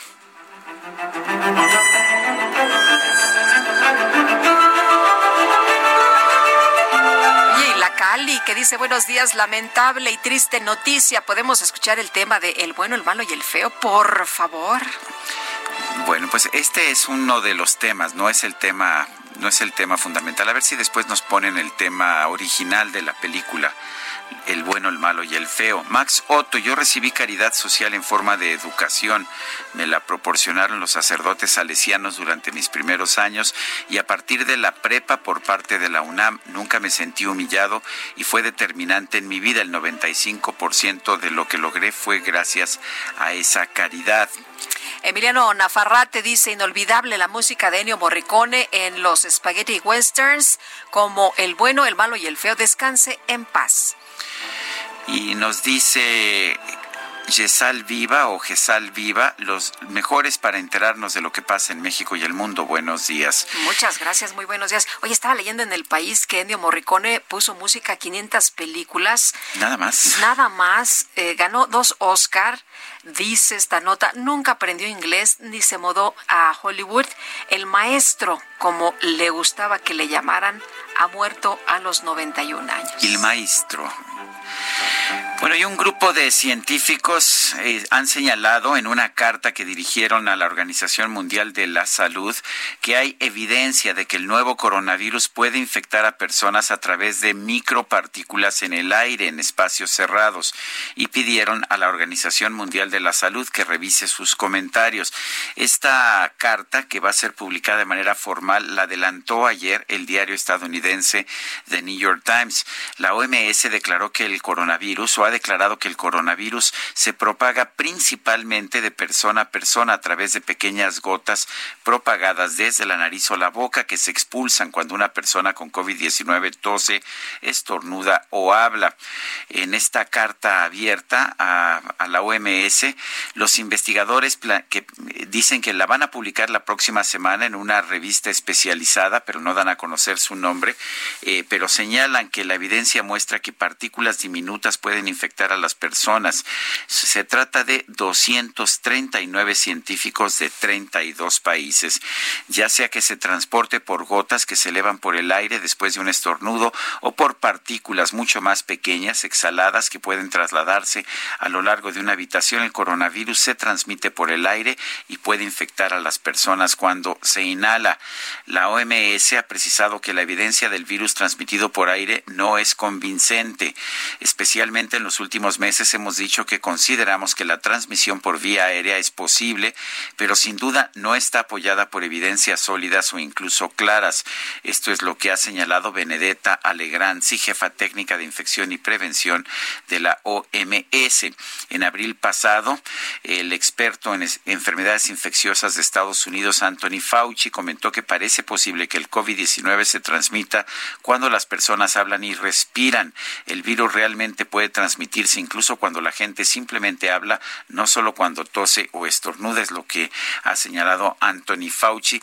Y quizás esta sea una de las razones por las cuales los países en los que el uso de la mascarilla o cubrebocas ha sido habitual desde siempre tuvieron menores índices de infección que los países en que no se usa el cubrebocas. Vale la pena señalar, la OMS hasta este momento señala que la principal fuente de infecciones a través de contactos, por ejemplo, de mano o de beso eh, o de encuentros cercanos entre personas, pero no plantea que la que el contagio por aire sea una posibilidad ah, o, plantea que es una posibilidad, pero que no es la forma habitual de contagio. Así es. Y platicamos con eh, el premio Nobel, con el doctor Molina, y bueno, pues también interesante. Él decía, que, en el aire sí quedaba y que sí había posibilidades Estos aerosoles. Oye, y eh, conocemos una persona, Sergio, un señor que volea zapatos y su historia nos pareció tremenda porque pues eh, no, no tenía muchos recursos. Ya ves que bajó el número de personas que van y se bolean en la calle y los niños tenían que tomar las clases por internet, pero no tienen una tableta. Y resulta que él pues le, le pagaba los datos, lo poquito que ganaba pagaba los datos para que en su teléfono celular pudieran agarrar pues lo que pues lo que pudieran ahora sí que eh, como se como se pudiera y es la situación de muchas personas no que no tienen tabletas y ahora con la modalidad a distancia no, tienes datos no tienes wifi no tienes cómo Fundación UNAM lanzó la campaña dona una tablet con la finalidad de apoyar a estudiantes de bajos recursos. Y Dionisio Mid es presidente de Fundación UNAM y le agradecemos que platique con nosotros esta mañana. Buenos días. Hola Lupita buenos días. Me da mucho gusto saludarlos ¿eh? Sergio mucho gracias. Y, arranco señalando la, que, comparto plenamente el, uso del, cubrebocas. ¿eh? Ah, sí, nosotros también. Así es. Si lo, uso, si lo usa el que habla y el que escucha, pues tiene doble protección y la verdad es que los índices de contagio se reducen sensiblemente. Así que nosotros también nos sumamos a esa campaña y la verdad que, hasta ahora lo hace eficaz, pues ha sido la sana distancia, las medidas de higiene y el uso del cubrebocas. Así que somos, somos eh, promotores también de, este, esta conducta que, nos ayude pues a, hacer frente a un virus que está siendo muy complicado y que como bien mencionan pues ha tenido efectos a veces insospechados. Uno de ellos es que, que pues sí nos ha obligado a encerrarnos y ya hemos venido haciendo en la universidad, ha sido muy activa pues de, de la necesidad de virtud y hemos fortalecido, hemos promovido cada vez más la educación a distancia, pero efectivamente nos hemos encontrado que en la universidad hay mucha gente que no tiene tabletas. Y, justamente eh, lo que estamos pretendiendo a través de esa campaña, pues es tratar de, poner en sus manos la posibilidad de que dispongan de esta tableta ya como un instrumento básico de trabajo. El, el eh, instrumento va a ser cada vez más usual, va a ser eh, cada vez más, más necesario frente a la nueva realidad. Y, sí, sí, en el caso de la universidad, que ustedes bien conocen, el, la mayor parte de los alumnos, casi el 50%, pues son de familias que generan entre cuatro y seis mínimos. De manera que, que el apoyo que le podamos dar para hacer esto, que no es ya un, un, instrumento que pueda ser de lujo, sino que justamente la presencia de la pandemia lo ha vuelto un instrumental básico para poder mantener los estudios, pues es algo en lo que estamos queriendo convocar, desde luego a la comunidad universitaria, pero a quienes quieran hacerlo, a sumarse, a proporcionar a quienes no estén en condiciones de adquirir este instrumento ya de trabajo, a poderlo hacer. Soy, soy lector asiduo tuyo y, y sí subrayo que en este caso se trata de dar un instrumento de trabajo, de dar algo que permita que uno se pueda superar y puede insertarse pues en las exigencias ya del mundo actual. ¿Cómo, hacemos para, si queremos apoyar, si una persona común y corriente quiere apoyar en este programa de Dona una tablet? Mira, lo más sencillo es meterse a la página de Fundación UNAM, porque ahí tiene la ventaja de que pueden asignar los montos que quieran otorgar y tienen la ventaja también de que se puedan registrar respecto del donativo que realice para poder eh, derivar también las constancias del de, donativo y derivar también las, eh, el, tratamiento fiscal consecuente. La página de Fundación UNAM pues es precisamente esa, eh, www.funam.mx y ahí se abre la página, ahí se desdobla y es la fórmula más sencilla de poder sumar para realizar esta donación. Dionisio Mid, presidente de Fundación UNAM, gracias por eh, pedirnos apoyo y esperemos que nuestros radioescuchas apoyen esta iniciativa de Fundación UNAM de donar una tableta. Muchas gracias, Sergio. Muchas gracias. Ahorita es una convocatoria abierta a todos, pero creemos que los universitarios que siempre nos llevamos de la universidad un compromiso social, tenemos mucho mayor compromiso para apoyar a otros jóvenes a que tengan esa oportunidad de realizar sus estudios en nuestra universidad. Gracias, Sergio. Gracias. Gracias, gracias Donicio. Eh, y bueno, pues ojalá que todo el mundo se pueda ahí sumar a esta, a esta campaña de Dona una tablet. Y Sergio, vámonos a un resumen. Una vez a este resumen de lo más importante de este lunes 6 de julio del 2020. Desde Palacio Nacional, el presidente López Obrador informó que mañana va a volar a Washington para acudir a la reunión con su homólogo de los Estados Unidos, Donald Trump. Anunció que esta tarde se va a realizar una prueba de coronavirus como medida de prevención.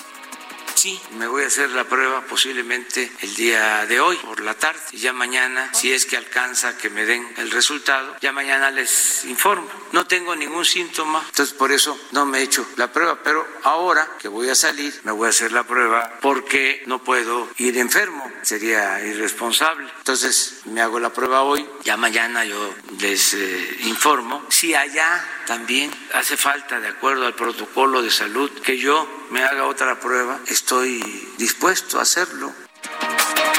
El mandatario reiteró que su viaje tiene el objetivo de abordar la entrada en vigor del TMEC y aseguró que durante su gobierno no se han hecho acuerdos que vulneren la soberanía de México. Y yo puedo decir, informar que no se ha violado en el tiempo que soy presidente nuestra soberanía y que no ha habido ningún acuerdo que vulnere nuestra soberanía, ni abierto ni encubierto.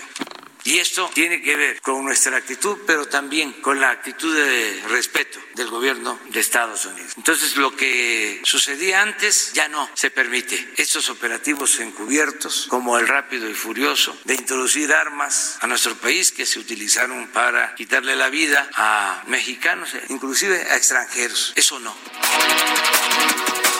En dos procesos, la Secretaría de la Función Pública inhabilitó por 24 y 27 meses a la empresa Cyber Robotics Solutions de, uno de los hijos de Manuel Bartlett, director de la Comisión Federal de Electricidad, de Luis, Luis Bartlett Álvarez.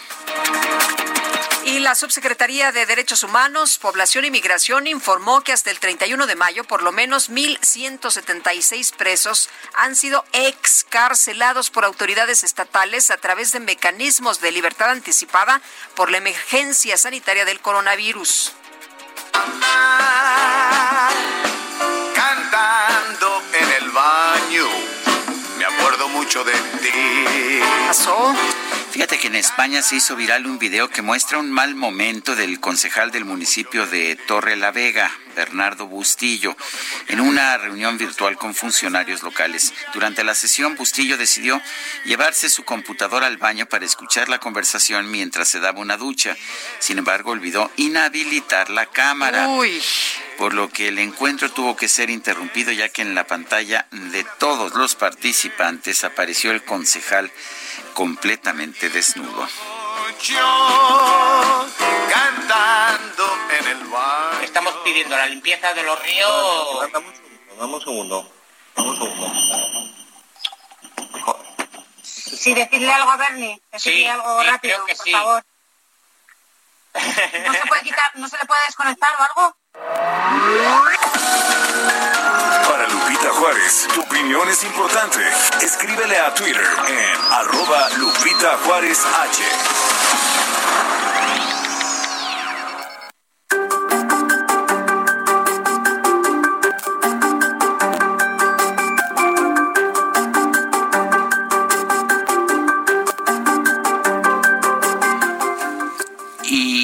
pues eh, lle- llegó el momento de bienestar H y Mariano Riva Palacio está aquí ya listo con su comentario. Adelante, Mariano.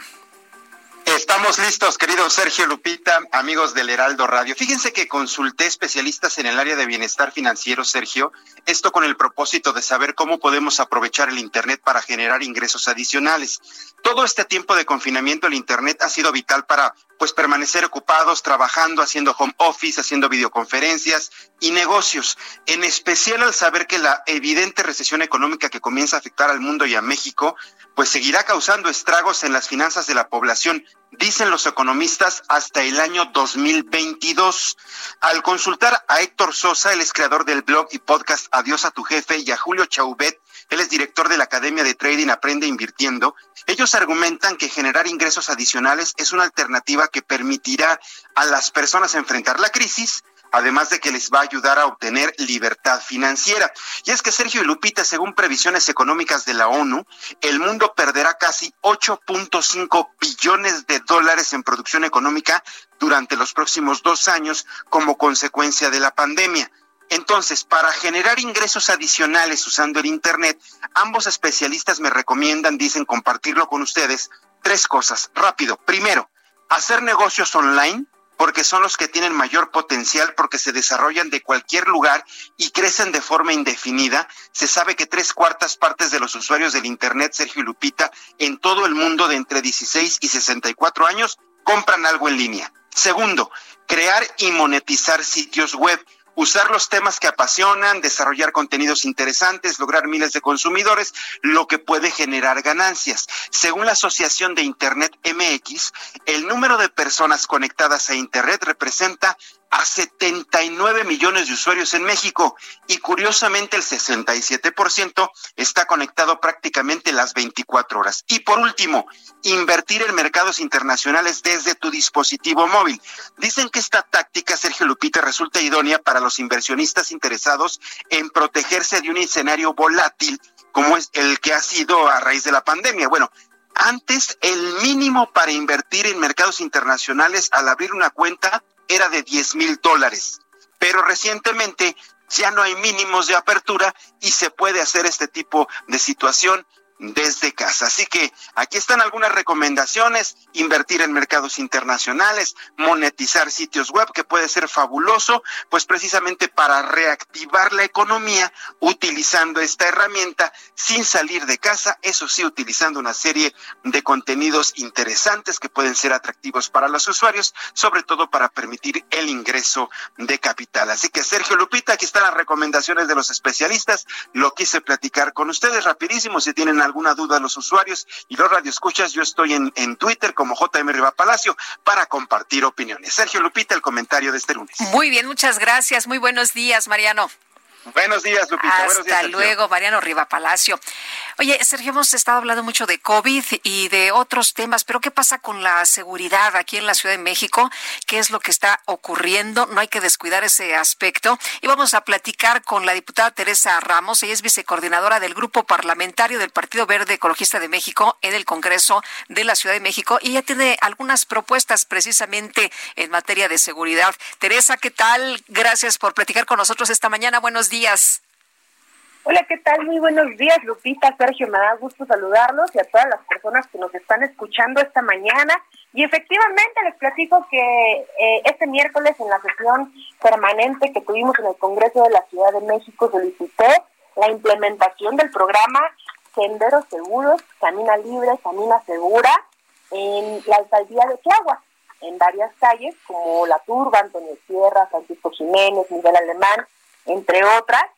Eh, les platico, este programa consiste principalmente, está enfocado a un sector de la población, que es las mujeres. Desde que inició eh, este trienio, pues, este sexenio, perdón, la, la jefa de gobierno implementó entre varios programas este de senderos seguros, el cual me pareció muy interesante para Tláhuac, que es el distrito que represento como diputada local aquí en la Ciudad de México, y que varios vecinos me han estado solicitando. Consiste básicamente en que funcionen muy bien eh, los botones de seguridad, funcionen muy bien las cámaras del C5 y que haya iluminación. Son básicamente las tres cosas que, que contienen estos senderos seguros, pero eso hace que haya menos este, inseguridad.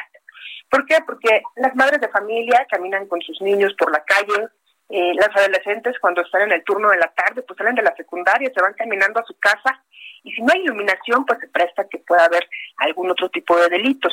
Tláhuac, que es una de las demarcaciones eh, Más con, peligrosas, más ¿no? peligrosas, ahí está el cártel de Tláhuac, ¿no?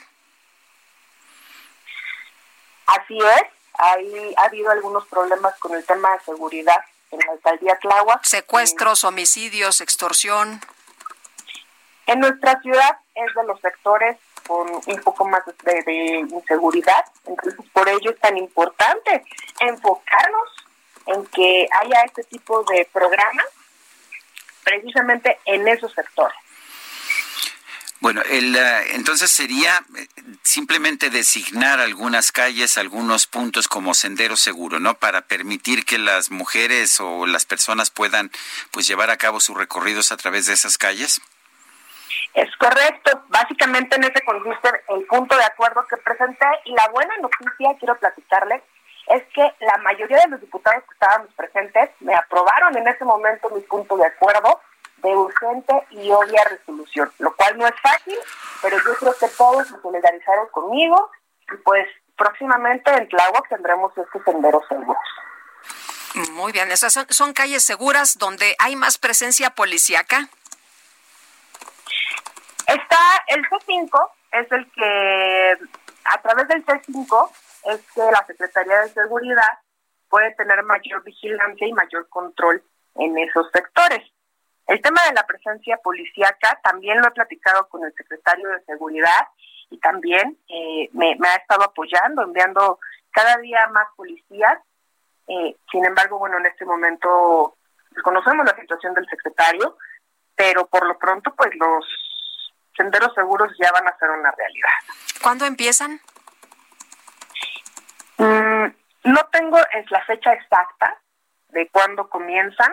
Tenemos que, es un proceso, ahorita tenemos nada más que esperar que la mesa directiva del Congreso de la Ciudad de México envíe esta, esta, este punto de acuerdo ya aprobado al gobierno de la ciudad, que eso no debe tardar mucho, si no es que ya se va a hacer el día de hoy, y ya en cuanto ellos lo reciban, pues le estarían dando la gestión.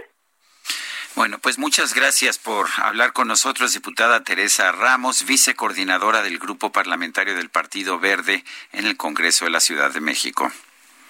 Gracias a ustedes y un gusto saludarlos como siempre. Igualmente, gracias Teresa Ramos. Pues qué bueno, ¿no? Que tengamos calles seguras. Oye, vámonos con Gerardo Galicia. ¿Qué nos tienes, Gerardo? Buenos días calles cerradas, mi querida Lupita. Sergio, excelente mañana. Tenemos un bloqueo en el Paseo de la Reforma. Carriles centrales quedan completamente cerrados. Ya tenemos indígenas triquis cerrando la circulación en este punto, así que habrá que buscar alternativas. Este cierre de la circulación se realiza justo entre la columna del Ángel de la Independencia y la glorieta de La Palma. Será la avenida Chapultepec la mejor opción para evitar los cierres a la circulación que están realizando elementos policíacos para evitar eh, que los automovilistas lleguen hasta el punto donde se ubican los manifestantes que siguen pidiendo apoyo, apoyo por el COVID, ya que no han podido vender sus artesanías. Así que habrá que tomarlo en cuenta, eviten reforma entre el Ángel de la Independencia y la Glorieta de la Palma. por lo pronto, el reporte. Bueno, muchas gracias, Gerardo. Hasta luego. Hasta luego. Y vámonos ahora al Zócalo con Alan Rodríguez. Adelante, Alan. Lupita, Sergio, muy buenos días. Hemos platicado con algunas autoridades de la Ciudad de México y es que ellos nos han aclarado que la instalación de los filtros sanitarios en la calle Madero, Corregidora, 16 de septiembre, 5 de mayo, 20 de noviembre, 5 de febrero y Pino Suárez será a partir de las 11 de la mañana. En estos puntos se estará tomando la temperatura de algunos de los visitantes a la Ciudad de México, a la zona centro, y también se les estará proporcionando, en el dado caso de que no lo estén portando, un cubrebocas. También quiero comentarles bueno, parte de las medidas de nueva normalidad y para mitigar los contagios en la zona centro de la capital es la implementación de, pues, eh, la visita por apellidos el día lunes, mar, lunes, miércoles y jueves corresponde a las letras de la A a, las, a la M y posteriormente los días martes, jueves y sábado corresponderá también a las letras de la M a la Z. Esa es una recomendación que implementa el gobierno de la Ciudad de México para mitigar los contagios a los cuales, pues bueno, las personas tendrán que acoplarse en esta nueva normalidad. Es por lo pronto el reporte que tenemos en esta zona centro de la ciudad. Muchas gracias, Alan Rodríguez. Son las nueve de la mañana con veinticuatro minutos. Guadalupe Juárez y Sergio Sarmiento estamos en el Heraldo Radio.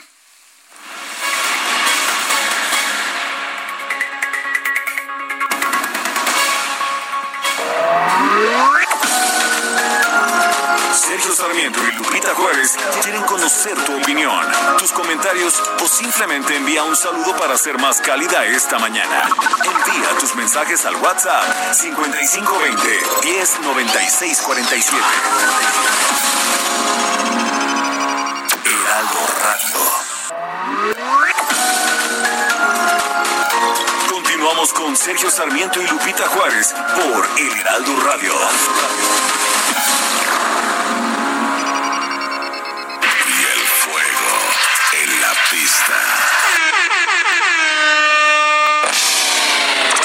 La micro deportiva.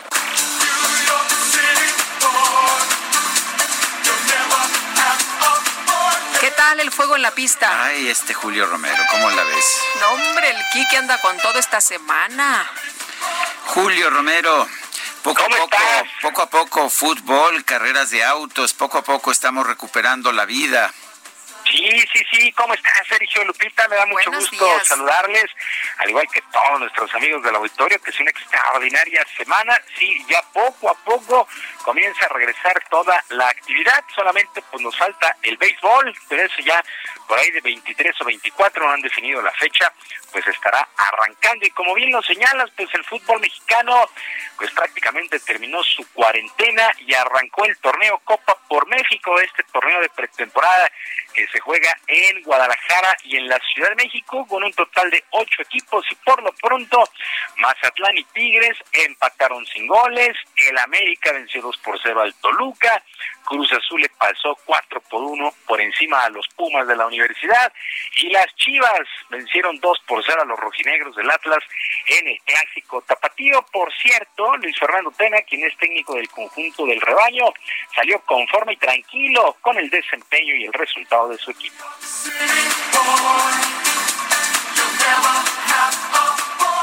Es obvio que, que no se puede esperar eh, demasiado ritmo, demasiado vértigo, las mejores jugadas, pero creo que en términos generales de acuerdo, a tanto tiempo estuvimos parados o entrenando en casa, creo que la cosa va bastante bien. No hubo lesionados, creo que eso es, eso es muy importante, eso es vital, es algo que tenemos que, que cuidar mucho. Bueno, la actividad de este torneo continúa el día de mañana, este martes. Eh, este fin de semana, un repaso de los mexicanos allá por Europa, en Italia.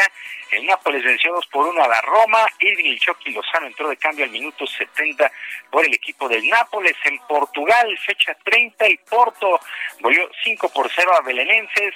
Jesús Manuel el Tecatito Corona, titular 72 minutos. En la Premier de Inglaterra, fecha 33, el Wolverhampton perdió 2 por 0 ante el Arsenal.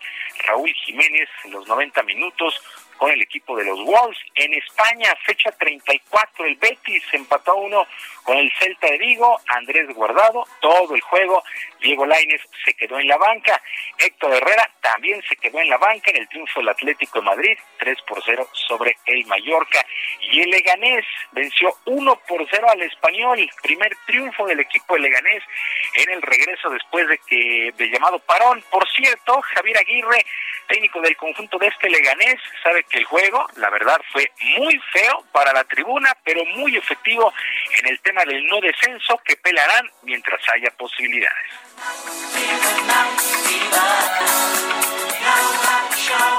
Y hasta el último suspiro seguiremos peleando, porque es somos, nos pagan por ello, tenemos orgullo profesional y podemos hacer buenos o malos partidos, pero mientras yo esté aquí, correremos, pelearemos, lucharemos y bueno, si nos si estamos esto tan efectivos como hoy, que hacemos dos tiros y metemos un gol, bueno, pues mira. Pues así son de repente los juegos de los equipos que se están peleando el no descenso. El Barcelona goleó 4 por 1 al Villarreal, mientras que el Real Madrid 1 por 0 sobre el Bilbao. Otra vez, otra vez con polémica el triunfo del conjunto del Real Madrid, ya que el penalti de la victoria fue revisado en el VAR y aparentemente habían cometido uno para el empate, pero no se los dieron. Zinedine Zidane, técnico del conjunto merengue, comienza a de las acusaciones por presuntas ayudas de los árbitros.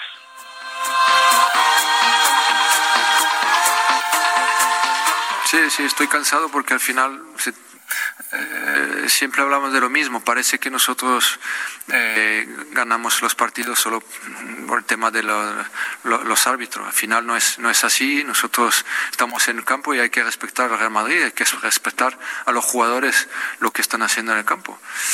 Pero bueno, no, esto no va a cambiar. Te digo mi, mi sensación.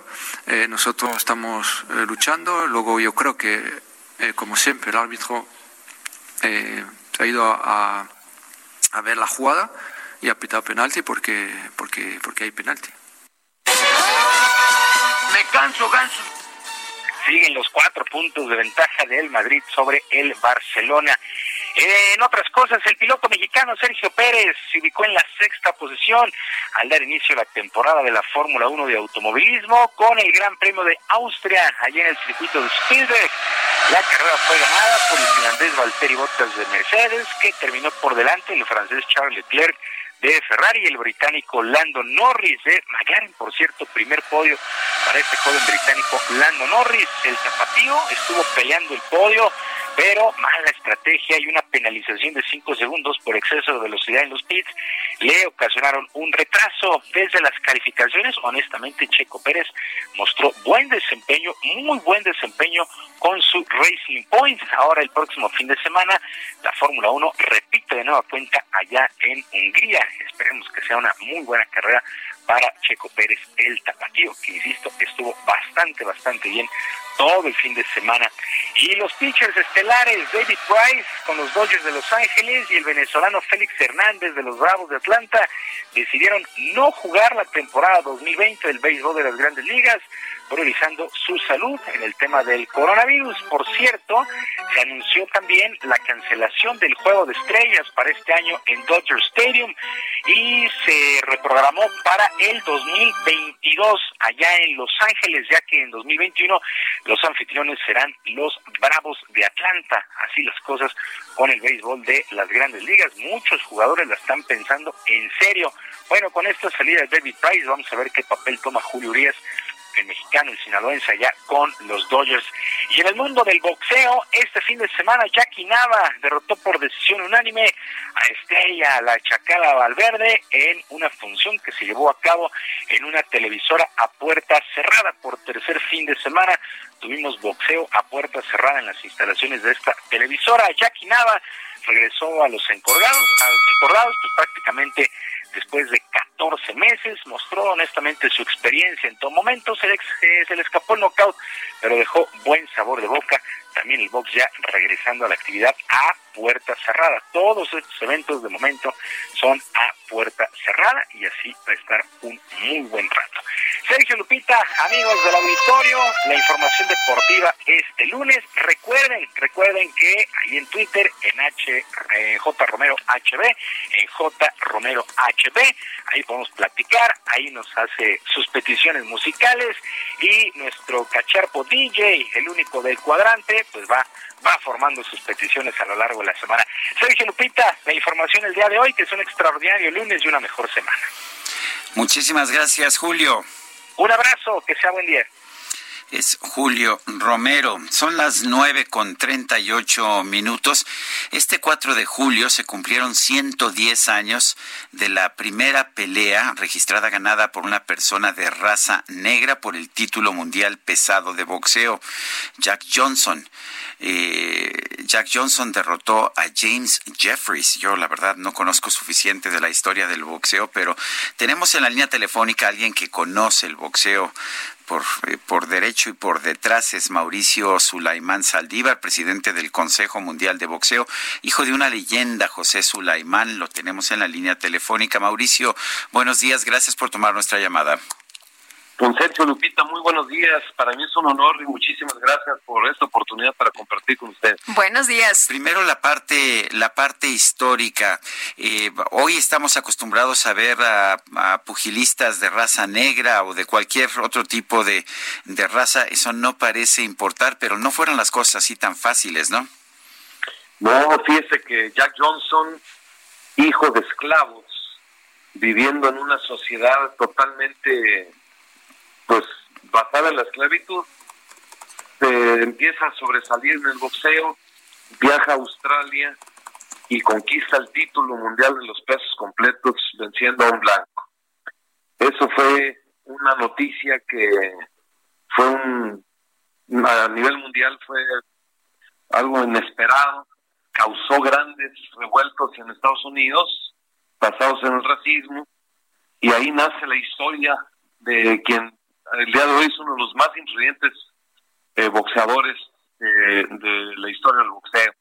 Él inspiró a Mohamed Ali, a Sugar Ray Robinson, todo lo que hizo en el boxeo eh, se compara con lo que hizo con, con el tema social y el día de hoy pues se celebra lo que él hizo hace 110 años, hace 100 años. Bueno, entonces el, es algo que de lo que debemos estar conscientes. ¿Qué tan, qué tan abierto es el, el, boxeo internacional en estos momentos para peleadores de todas las fees, de todas las razas? ¿Estamos completamente abiertos ya? Sí, yo siento que es el deporte más incluyente. Eh, todas las razas, el, el ring es el centro de la humanidad. Ahora podemos festejar a Manny Pacquiao filipino, tantos mexicanos, eh, tantos de color europeos en el ring se encuentran y esa esa separación ya no existe, ya no existe ese esa manera de limitar a quienes eh, durante años eh, estuvieron fuera de los de los encordados.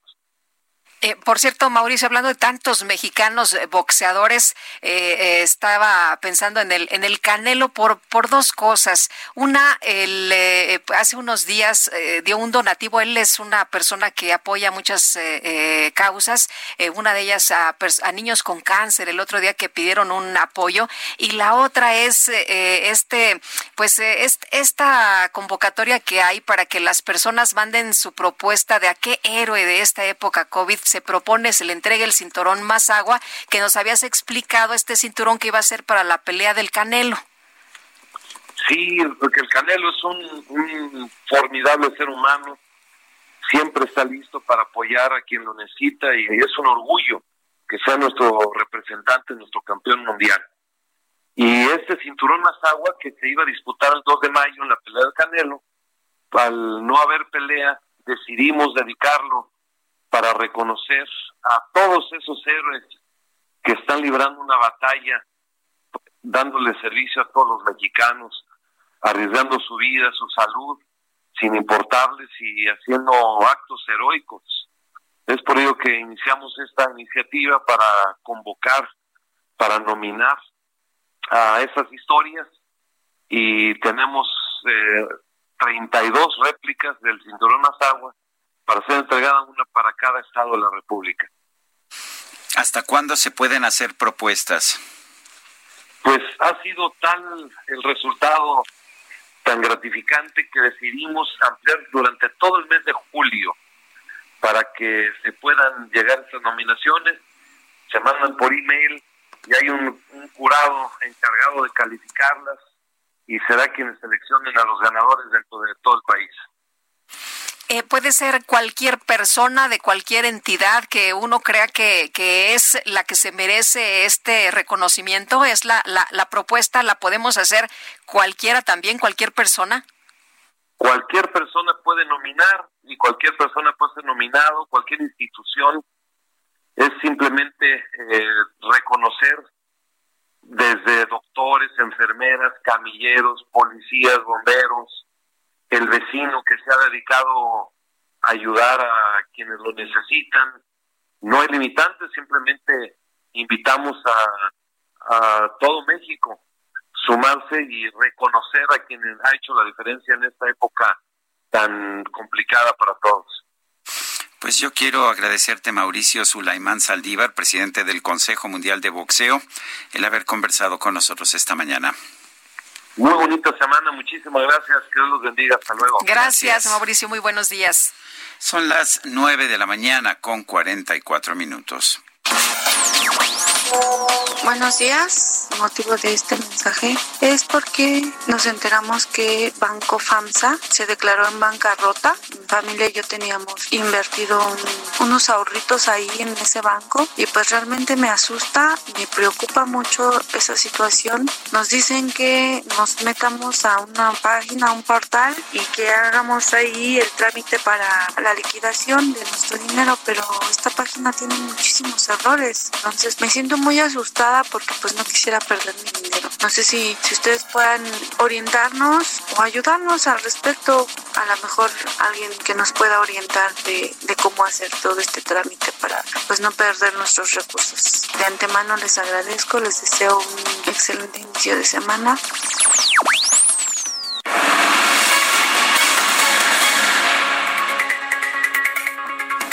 Respecto de este mensaje eh, de esta persona del público. Eh, afortunadamente FAMSA está dentro del IPAP, este, pues esta institución que surge del FOBAPROA tan denostado y que sin embargo creó un seguro bancario.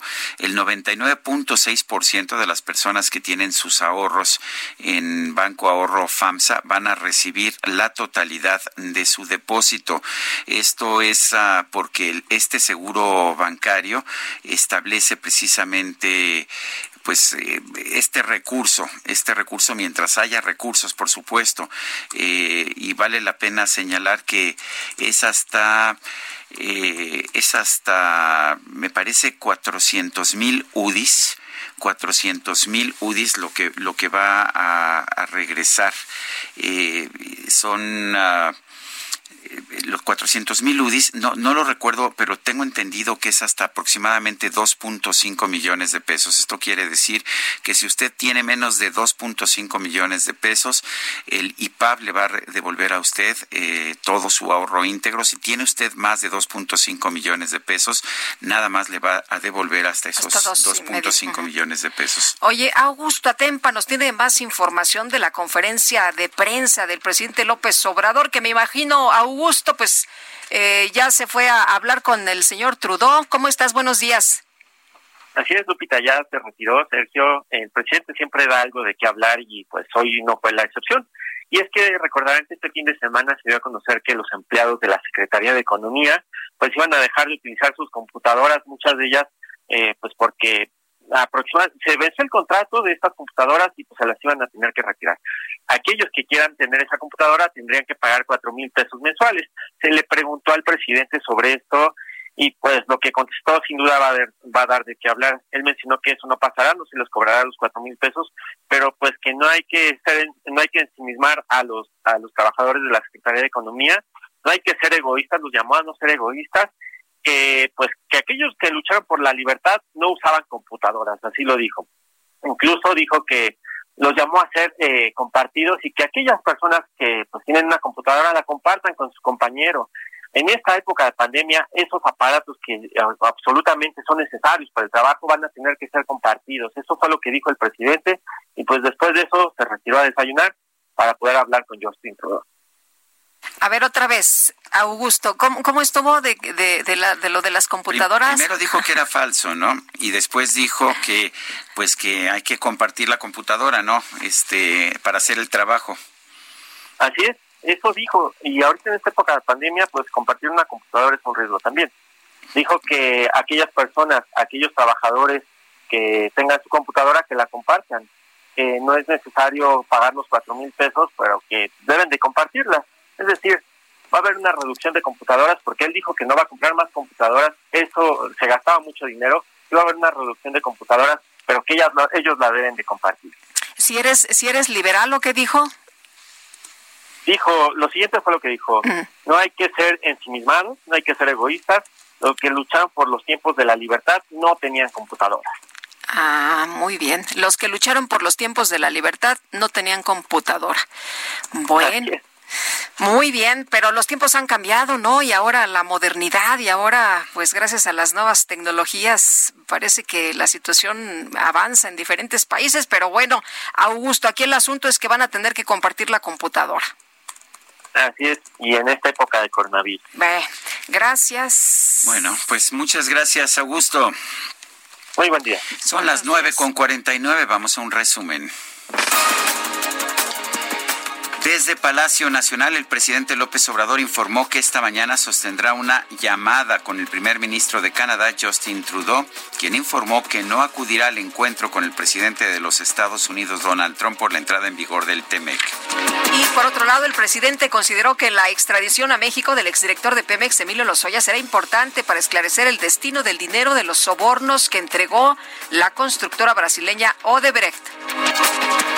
Un grupo de 239 científicos de 32 países presentó una carta abierta que buscará enviar a la Organización Mundial de la Salud. Advierte que el nuevo coronavirus permanece en el aire, principalmente en espacios interiores, lo que puede infectar a las personas que se encuentran cerca. Y este lunes el Museo Louvre de París, el más visitado del mundo, reabrió sus puertas con aforo reducido, esto luego de tres meses y medio de confinamiento por la pandemia de coronavirus. ¿Quieres que te guise un chicharrón, un pedazo de jamón o prefieres pollo frito, mi amorcito? No, mi sabroso chicharrón. Pues hoy por lo menos pollo frito. Este lunes 6 de julio se celebra el Día Mundial del Pollo Frito, una celebración que surgió originalmente como Día Nacional en los Estados Unidos, ya que es el país en que más se consume este platillo. Algunas encuestas señalan que más del 90% de los estadounidenses reconoce que les gusta este alimento y más del 80% lo consume por lo menos una vez al mes. Les rêves des amoureux sont comme se le antoja el pollo frito y se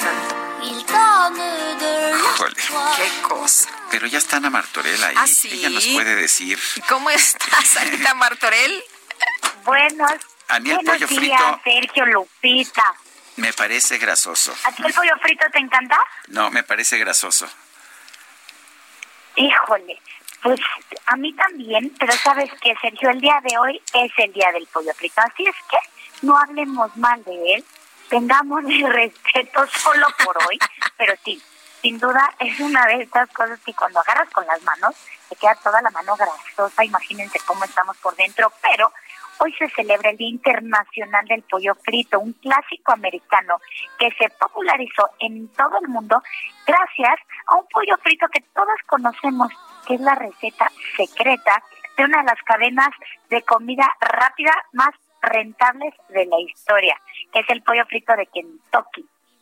Este platillo es perfecto es un ejemplo de que menos es más, o por lo menos así lo pensaríamos. Simplemente es cubrir con una masa piezas de pollo, freírlas en aceite profundo para obtener una consistencia crujiente por fuera y una cocción perfecta del pollo en su interior. Pero el secreto de dicha receta recae en las especias que se agregan a la mezcla de la masa. La calidad del pollo las piezas que se usan y muy importante, la grasa que se va a utilizar. ¿Están listos para escuchar esto? Fíjense, estos elementos son tan importantes y cambiantes en la receta que la receta original escrita a mano del pollo frito de Kentucky es uno de los secretos comerciales mejor guardados de la historia.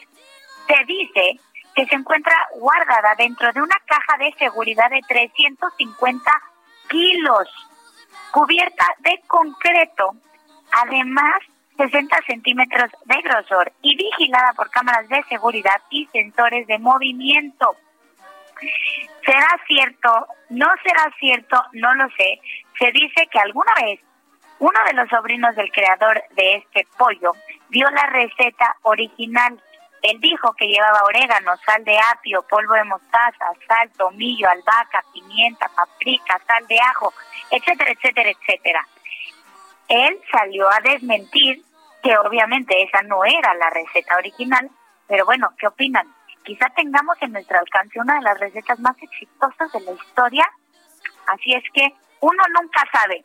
Pues para el pollo frito, que pase el día de hoy un excelente día, igual que todos ustedes. Muchas gracias, Ana Martorell. No sé si el pobre pollo frito va a pasar un buen día, pero nosotros seguramente que sí. Bueno, hoy nos lo comeremos. Gracias. Lupita, Sergio. Buenos días.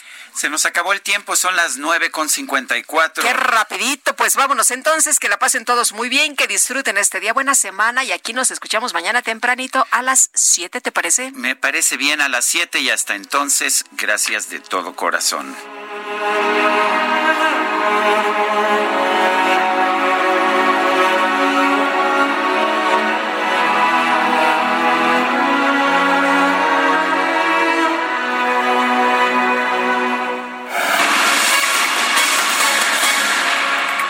Heraldo Media Group presentó Sergio Sarmiento y Lupita Juárez por El Heraldo Radio.